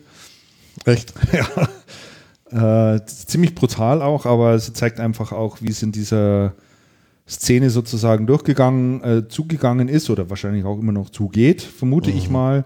Ähm, äh, vor allen Dingen auch, wie die politischen Zusammenhänge zu der, der mal, damaligen Zeit auch waren, wie die Einflussnahme von den USA waren, die auf der einen Seite die DEA, DEA rübergeschickt haben Ja. nach Kolumbien, um dort äh, die ganzen Drogenkartelle hochzunehmen. Und auf der anderen Seite aber auch äh, bestimmte politische Einflussnahmen gemacht haben. Da ging es dann um Wiederwahl äh, von äh, George Bush äh, zur damaligen Zeit, wie das zusammenhängt und äh, wie auch die Landespolitik da natürlich ein Stück weit äh, korrumpiert wurde und verstrickt war. Und das wird alles wirklich super schön nachgezeichnet, Ja. wie ich finde. Also wirklich äh, absolut sehenswert und ganz große Empfehlung und Top-Schauspieler, keine bekannten Schauspieler, aber wirklich gute Schauspieler mit, äh, ja, die ihre Rollen da auch wirklich gut, gut wiedergeben. Also kann ich ebenfalls empfehlen. Und man kann sich ja bei Netflix mal so einen Gratis-Monat klicken. Kostet dann auch nichts, ansonsten kostet es ja Zehner im Monat. Kannst Ja. du so viel schauen, wie du willst. Und ist eine Eigenproduktion auch von Netflix und äh, echte gute Qualitätsserie. Absolut empfehlenswert. über diesen Drogenboss ähm, gab es zu seiner Verhaftung, und der ist ja verhaftet worden, dann aus dem Gefängnis ähm, ausgebrochen. Da gab es ähm, übrigens sehr interessante Artikel von verschiedenen amerikanischen Zeitschriften, ähm, zum Beispiel vom Atlantik, was ja eine meiner Lieblingszeitschriften Also ist. Gefäng äh, Gefängnis ist gut, also es geht um Pablo Escobar. oh, ja, genau. Den Pablo Namen Escobar, den haben wir genau. noch gar nicht genannt. Pablo Escobar. Genau. Äh, der ist ja freiwillig ins Gefängnis gegangen, hat sich gestellt, hat und gesagt, er stellt die Bedingungen für sein Gefängnis und dann hat der sich ja so eine riesen Villa in den Bergen hingebaut, die umgeben war von einem Zaun und drin war das ja im Prinzip ein Freizeitpark. Also es ist, ist ja tatsächlich so, ja. Also ähm, der war ja so ein Tiernah, der für, für, Ja. für, für, für, also deswegen gibt es heute in, in, in Kolumbien ja auch Ja, ja, Nilpferde ja. und ähnliches, das hat er alles eingeführt. Und äh, ja, also nicht nur, dass dort jede Menge Frauen zugegen waren in diesem Gefängnis, sondern seine ganzen Vasallen waren da, auch alle da, Ja, ja, genau. alle, die eingesperrt waren, die haben da also gelebt in Saus und Braus und Ja. haben da das ganze Zeug ständig in das Gefängnis rein und raus geschmuggelt. Die Geschäfte sind munter weitergelaufen Ja. und er hatte aber seine Ruhe vor der Polizei. Genau. Es gibt da sehr, sehr interessante Dokumentationen, das nachzulesen. Ja. Und das sollte man, und das sollte man wirklich tun. Und was interessant ist, der Pablo Escobar stammt ja auch aus, aus ganz einfachen Verhältnissen und ähm, hat aber sehr genau gewusst, wie er auf die Bevölkerung zugehen muss und wie er die für seine Zwecke sozusagen gewinnt. Und ähm, ist auch sehr interessant, mal zu sehen, wie er auch mit Geschäftspartnern umgeht, äh, wie er argumentiert, in welcher Art und Weise er das macht. Ist ein, war natürlich ein sehr charismatischer Typ. Ja. Ähm, und äh, aber auch ganz rigoros in seinen Geschäftsprinzipien und äh, ja, anschauen. Kann gab's ich echt diesen- nur, da kann ich echt diesen- nur sagen, anschauen. Hat auch, Spielfilm dazu mit Harrison Ford. hat auch quer durch die Bank äh, fast überall neun, neun von zehn gekriegt, Punkten, super Kritiken bekommen und die kann man sich mal geben. Sind insgesamt zwei Staffeln. Genau. So, wir haben einen Tipp bekommen von einem Hörer. Den Mhm. gebe ich hier einfach mal zum Besten, den gebe ich dir auch mal weiter. Ach stimmt, vom Vom Andreas Blininger. Blininger, ja. Der hat empfohlen und er, beziehungsweise er, empf- er empfiehlt die Nerd Night auf Servus TV, wo Nerds Vorträge in der Münchner Wirtschaft im Neuraum halten und wo dann Österreicher eine Sendung draus machen. Es muss sehr, sehr witzig sein. Ich habe es auf der Liste, ich habe es aber noch nicht geschaut. Ich habe geschaut? Und? Ich habe die erste Folge angeschaut. Ähm, da waren vier Vorträge, die dauern jeweils so ungefähr zehn Minuten. Ist ein gutes Format. So ein bisschen in der, nach der Richtung wie TED. TED Talk, mhm. wer Ja, das so ja. kennt, äh, finde ich ja auch toll. TED Talk ist Und auch toll. ähm, wirklich absolut nischige Themen. Also da die erste war eine Meeresbiologin, die über das Thema Tiefseefische, Tiefseeanglerfische äh, ah, das finde ich ja ein mal spannendes gesprochen Thema. hat. Und was ich gar nicht wusste, Ah, das finde ich, das finde ich sehr spannend. die Tiefsee ist mit 67 Prozent Anteil der größte Lebensraum auf der Welt. Ja, Wusste ich gar nicht. ja. Und Das es gibt sehr bis heute sehr wenig Einblick in das Leben in dieser Ja. Tiefsee. Ja. Aber es gibt eben verschiedene Lebensformen, die sich da sehr gut arrangiert haben. Ja. Und eines davon ist eben, eben die, diese Diese Tiefsee-Anglerfische, Anglerfische. die eben so ein Lamperl da vorne haben und äh, die alle furchtbar hässlich aussehen und ganz komische Mäuler haben und äh, die unterschiedliche Größe haben. Das sind im Übrigen alles nur die Weibchen. Die sind relativ klein, diese ganzen. Die, die, die Männchen Diese- haben überhaupt keine. Fische. Die, die, die, Weib, die Männchen sind alle so groß, und verwachsen mit dem, Mut, mit, mit, dem weiblichen Weibchen, ja. Tier. Die wachsen in die Haut rein. Donnerwetter. Also die hat da Sachen erzählt, das war Ja, das habe ich auch noch nicht gewusst. und das, das, das macht dann das Format so, äh, so reizvoll, weil die auf so eine charmante Art und Weise einfach mal so einen Einblick gibt Ja. in, ihr, in ihr Tun. Dann war einer da, der Multiple, Skler Multiple Sklerose hat und mal erzählt hat, wie diese Krankheit entsteht und was das so mit seinem Körper macht und so weiter. Der war auch richtig gut, der war richtig, A, A, richtig gut drauf, der war überhaupt nicht depressiv oder sonst irgendwas, sondern der hat einfach mal so ein bisschen erzählt. Ja, Das war der zweite. Was war das? Ah, es gab insgesamt vier Themen. Ja, der, der, der, der vierten weiß ich noch, der hat das Thema 3T, 3D-Druck erklärt Mhm. und mal live vorgeführt. Also erklärt, wie kann man 3D scannen und Ja. Druck, wie, Ja, ja, was ja. gibt es so für Technologien und Einsatzgebiete und dann war noch einer da, ist mir jetzt entfallen. Also geht eine halbe, dreiviertel Stunde Mhm. auf Servus TV, das ist glaube ich dieses Sender da vom, vom äh, na wie heißt der, Red Bull, ja, ja, das kann dieser sein. Red ja, Bull-Chef ja, da, ja. Ja, ja. ähm, ja, Maschkowitz, keine Ahnung, Ja, ja. man weiß schon. schon klar. Äh, von dem ist er dieses Servus TV und ja, da habe ich jetzt die erste Folge gesehen. Also ich schaue da, auch- ich schau da auch mal rein. Werde ich mir wieder anschauen. Klingt Also absolut interessant. Unterhaltsames Format. Genau. Ma Ma Mathe-Schitz, ja. Mathe-Schitz, danke, danke, Herr Glatzeder. Mathe-Schitz, so sieht's aus. Genau. Ich empfehle jetzt ein Buch. Ach, wie langweilig. Dann empfehle ich es nicht. Meinst du? Naja, Doch, ich empfehle das. Ich empfehle, ich habe ein wirklich tolles Buch gelesen. Ähm, und zwar über, also sch schwere Lektüre. Ähm, Nichts Leichtes. Du hast das letzte Mal schon so einen Schinken vorgestellt. Das ist kein Stinken, das ist relativ, relativ kurz, sind 250 Seiten oder was, liest sich unheimlich schnell, ist aber ein durchaus ähm, schwieriges Thema, geht um den ähm, Bürgerkrieg im Irak und in Syrien und ist über die IS, also über diesen islamischen Staat, heißt IS A History, ist von einem, ja, ich denke mal, ein arabischer Politologe, Fawaz A. Gerges, ist einer der führenden ähm, Köpfe, die die Situation im, im Nahen und Mittleren Osten analysieren. Und es ist, ähm, es zeigt auf die Entstehung des IS, ähm, der, aus, der sich aus der Al-Qaida entwickelt hat, die gerade aus Afghanistan vertrieben wurden, ähm, die Verwerfungen, die es da gegeben hat, dieses Spannungsverhältnis ähm, zunächst im Irak unter Hussein und dann und dann später ähm, im zerfallenden Irak und dann später, noch später die Expansion nach Syrien, die im ersten Schritt schiefgegangen ist. Das, da hat sich dann diese El-Nusra, Al-Nusra entwickelt, die sich inzwischen umbenannt hat. Wie hat sich das daraus entwickelt und wie hat dann der Rest, der eigentlich gedacht hat, das sind ja die unseren, die haben wir doch dahin geschickt, ähm, die dann selber gründen und die dann diesen IS machen. Es ist eine sehr, sehr tiefe Analyse. Ist eine sehr tiefe Analyse, die natürlich auch darauf eingeht, was haben die Amerikaner mit ihrer leicht fragwürdigen Politik da, vor allem nach dem Sturz von Hussein im Irak da versaubeutelt. Wann haben die das erkannt? Als es zu spät war, doof. Dann war es schwer, schwer zu reparieren.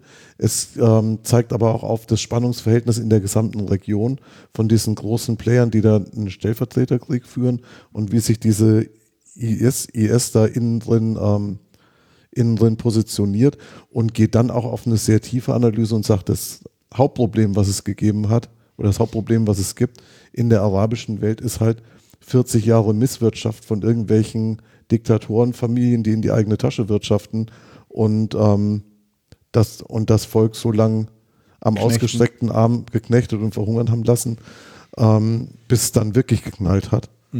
Und eine Geschichte, die inzwischen dann sehr schwierig einzufangen ist und, und Auf Deutsch zurückzudrehen. das Buch?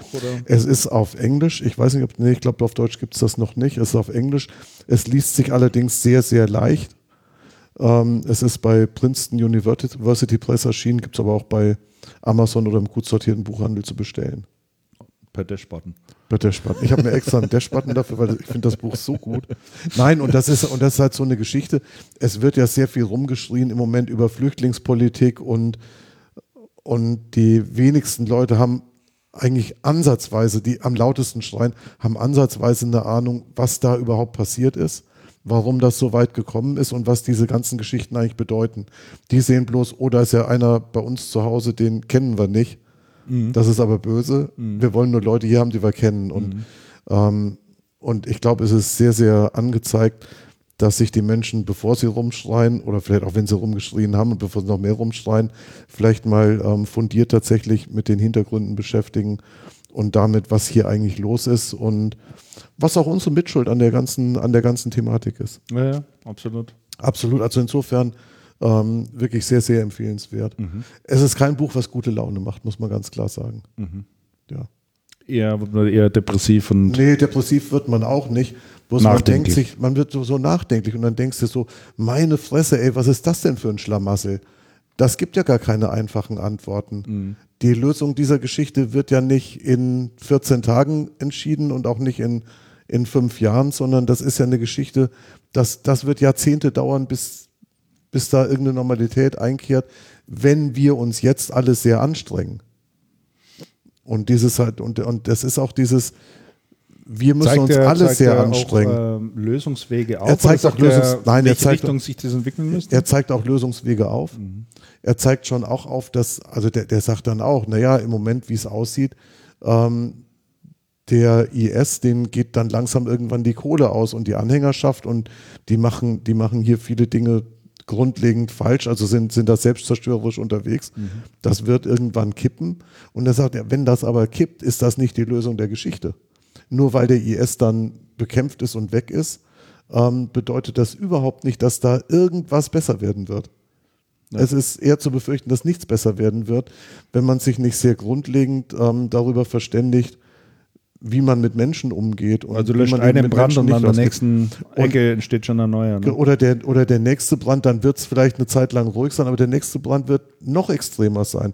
Und dann sagt er, naja, wenn man sich anschaut, wie Al-Qaida ähm, da äh, agiert oder agiert hat, und wenn man sich überlegt, die Amerikaner, den Amerikanern ist es gelungen, Al-Qaida wirklich weitgehend niederzukämpfen und die Strukturen da außer Gefecht zu setzen und das wirklich sehr schön in den Griff zu bekommen. Aber aufgrund dieser Geschichte hat erst der IS entstehen können und der ja noch, Noch brutaler ist, und noch grauenhafter ist, als die Al-Qaida es gewesen ist. Und wenn du den jetzt niederkämpfst, dann kann es übermorgen sein, dass noch Wahnsinnigere auf die Idee kommt, den Leuten zu versprechen, pass mal auf, das Paradies ist aber da hinten und dann entwickelt sich da noch was viel, viel Schlimmeres draus. Das heißt, er sagt halt, man muss, man muss sehr radikal die, ähm, die Situation der Menschen dort ändern. Und das sind aber nicht die Lösungsansätze, die man, die man hier gerne hört. Ja. Hier sagst du, ja, die Flüchtlinge, das muss alles aufhören, bauen wir einen Zaun. Und der Zaun löst überhaupt gar nichts. Der Zaun ist genauso wie, ähm, wie die Abmahnung gegen den ähm, Dash-Button. Ja. Ja. Und es wird sich, es wird sich halt nur dann was tun, wenn da sehr, sehr tiefgreifend was passiert. Interessant. ja, nachdem es das nur auf Englisch gibt, äh, ist natürlich ähm, wenig zu erwarten, dass das auch in Bautzen und Umgebung gelesen wird. Ja, und in Bautzen und Umgebung wäre es ja schon ganz okay, wenn die den Spiegelartikel zum IS lesen würden, den einschlägigen, der vor zwei Jahren oder wann erschienen ist. Ähm, der übrigens so einschlägig ist, dass der in dem Buch auch ähm, ausführlich besprochen wird. Tatsächlich. Also der sagt, der, der Spiegel ist einer der wenigen, die sehr, sehr tiefgreifend recherchiert haben und, ähm, und analysiert haben. Er hält die Analyse für falsch. Der Spiegel hat damals ja die, ähm, die Theorie ähm, in Umlauf gebracht oder, oder, oder sehr verstärkt, dass der, ähm, das IS eigentlich vom ehemaligen husseinischen Regime und Geheimdienst unterwandert ist und dass die das fremdsteuern. Und das, ähm, Mal ein bisschen eine Verschwörungstheorie, ja. ja, die, die Theorie ist, also tatsächlich ist es so, dass im IS sich wahnsinnig viele von diesen ehemaligen Funktionären gesammelt Wieder haben. von, ja. Hm. Ähm, aber der ähm, argumentiert sehr, sehr überzeugend, dass es nicht so ist, dass die das unterwandert hätten, sondern dass es vielmehr so ist, dass die sich der Bewegung angeschlossen haben und tatsächlich sich komplett der Bewegung unterordnen. Sehr, sehr, und es ist ein, es ist ein sehr tiefes Buch und es ist, was ich sehr schätze, ein ähm, sensationell gut argumentiertes Buch. Sehr gut argumentiert, sehr gut belegt, wirklich toll. Okay. Sehr, sehr empfehlenswert. Musst du mir bitte Titel Titel und äh, ich habe dir auch, ich hab dir auch lassen. verlinkt, ich habe dir verlinkt den ähm, ähm, den Link zur Princeton Princeton Press, also wo das wo man das glaube ich auch bestellen kann. Ja. zum Shop vom Verleger. Gut, dann haben wir es für heute. Haben wir es für heute, ja, zwölf. Wir hören uns wieder, richtig? Und, Wir hören uns ähm, tatsächlich wieder nächste Woche Mittwoch um acht, nächste Woche um 8, ja. spitzenmäßig. Genau. Freue ich mich. Da haben wir ein neues Format. Mal schauen, wie es ankommt. Ja. Also, ähm, ansonsten freuen wir uns natürlich auch über jegliches andere Feedback ähm, und freuen uns auch sehr darüber, wenn ihr auf iTunes uns ähm, ein paar Sterne gebt, wenn ihr die Sendung gut findet oder das Format gut findet. Ähm, könnt ihr natürlich auch gerne noch eine Bewertung hinterlassen, in schriftlicher Form, wenn ihr wollt, aber ein paar Sterne tun es auch schon. Und ansonsten, äh, was immer kostenlos ist und uns gut tut, ist einfach eine Weiterempfehlung. Genau. Es tut nicht weh. Äh, man kann den einen oder anderen mal darauf hinweisen und sagen, wo man uns findet und wie man uns hören kann. Und alleine das hilft uns auch schon weiter. Genau so sieht's aus. Dann sagen wir auf Wiedersehen, bis zum nächsten Mal, macht's es gut und äh, Bis nächstes Mal. bis nächstes Mal. Mehr ist es eigentlich nicht. Ne? Genau, bis nächste Woche noch- eigentlich. Machen wir noch die Mucke hier. Genau, jetzt unsere sensationelle Musik. genau. Also, macht's es gut. Ciao, servus. wir freuen uns auf die nächste Sendung. Jo.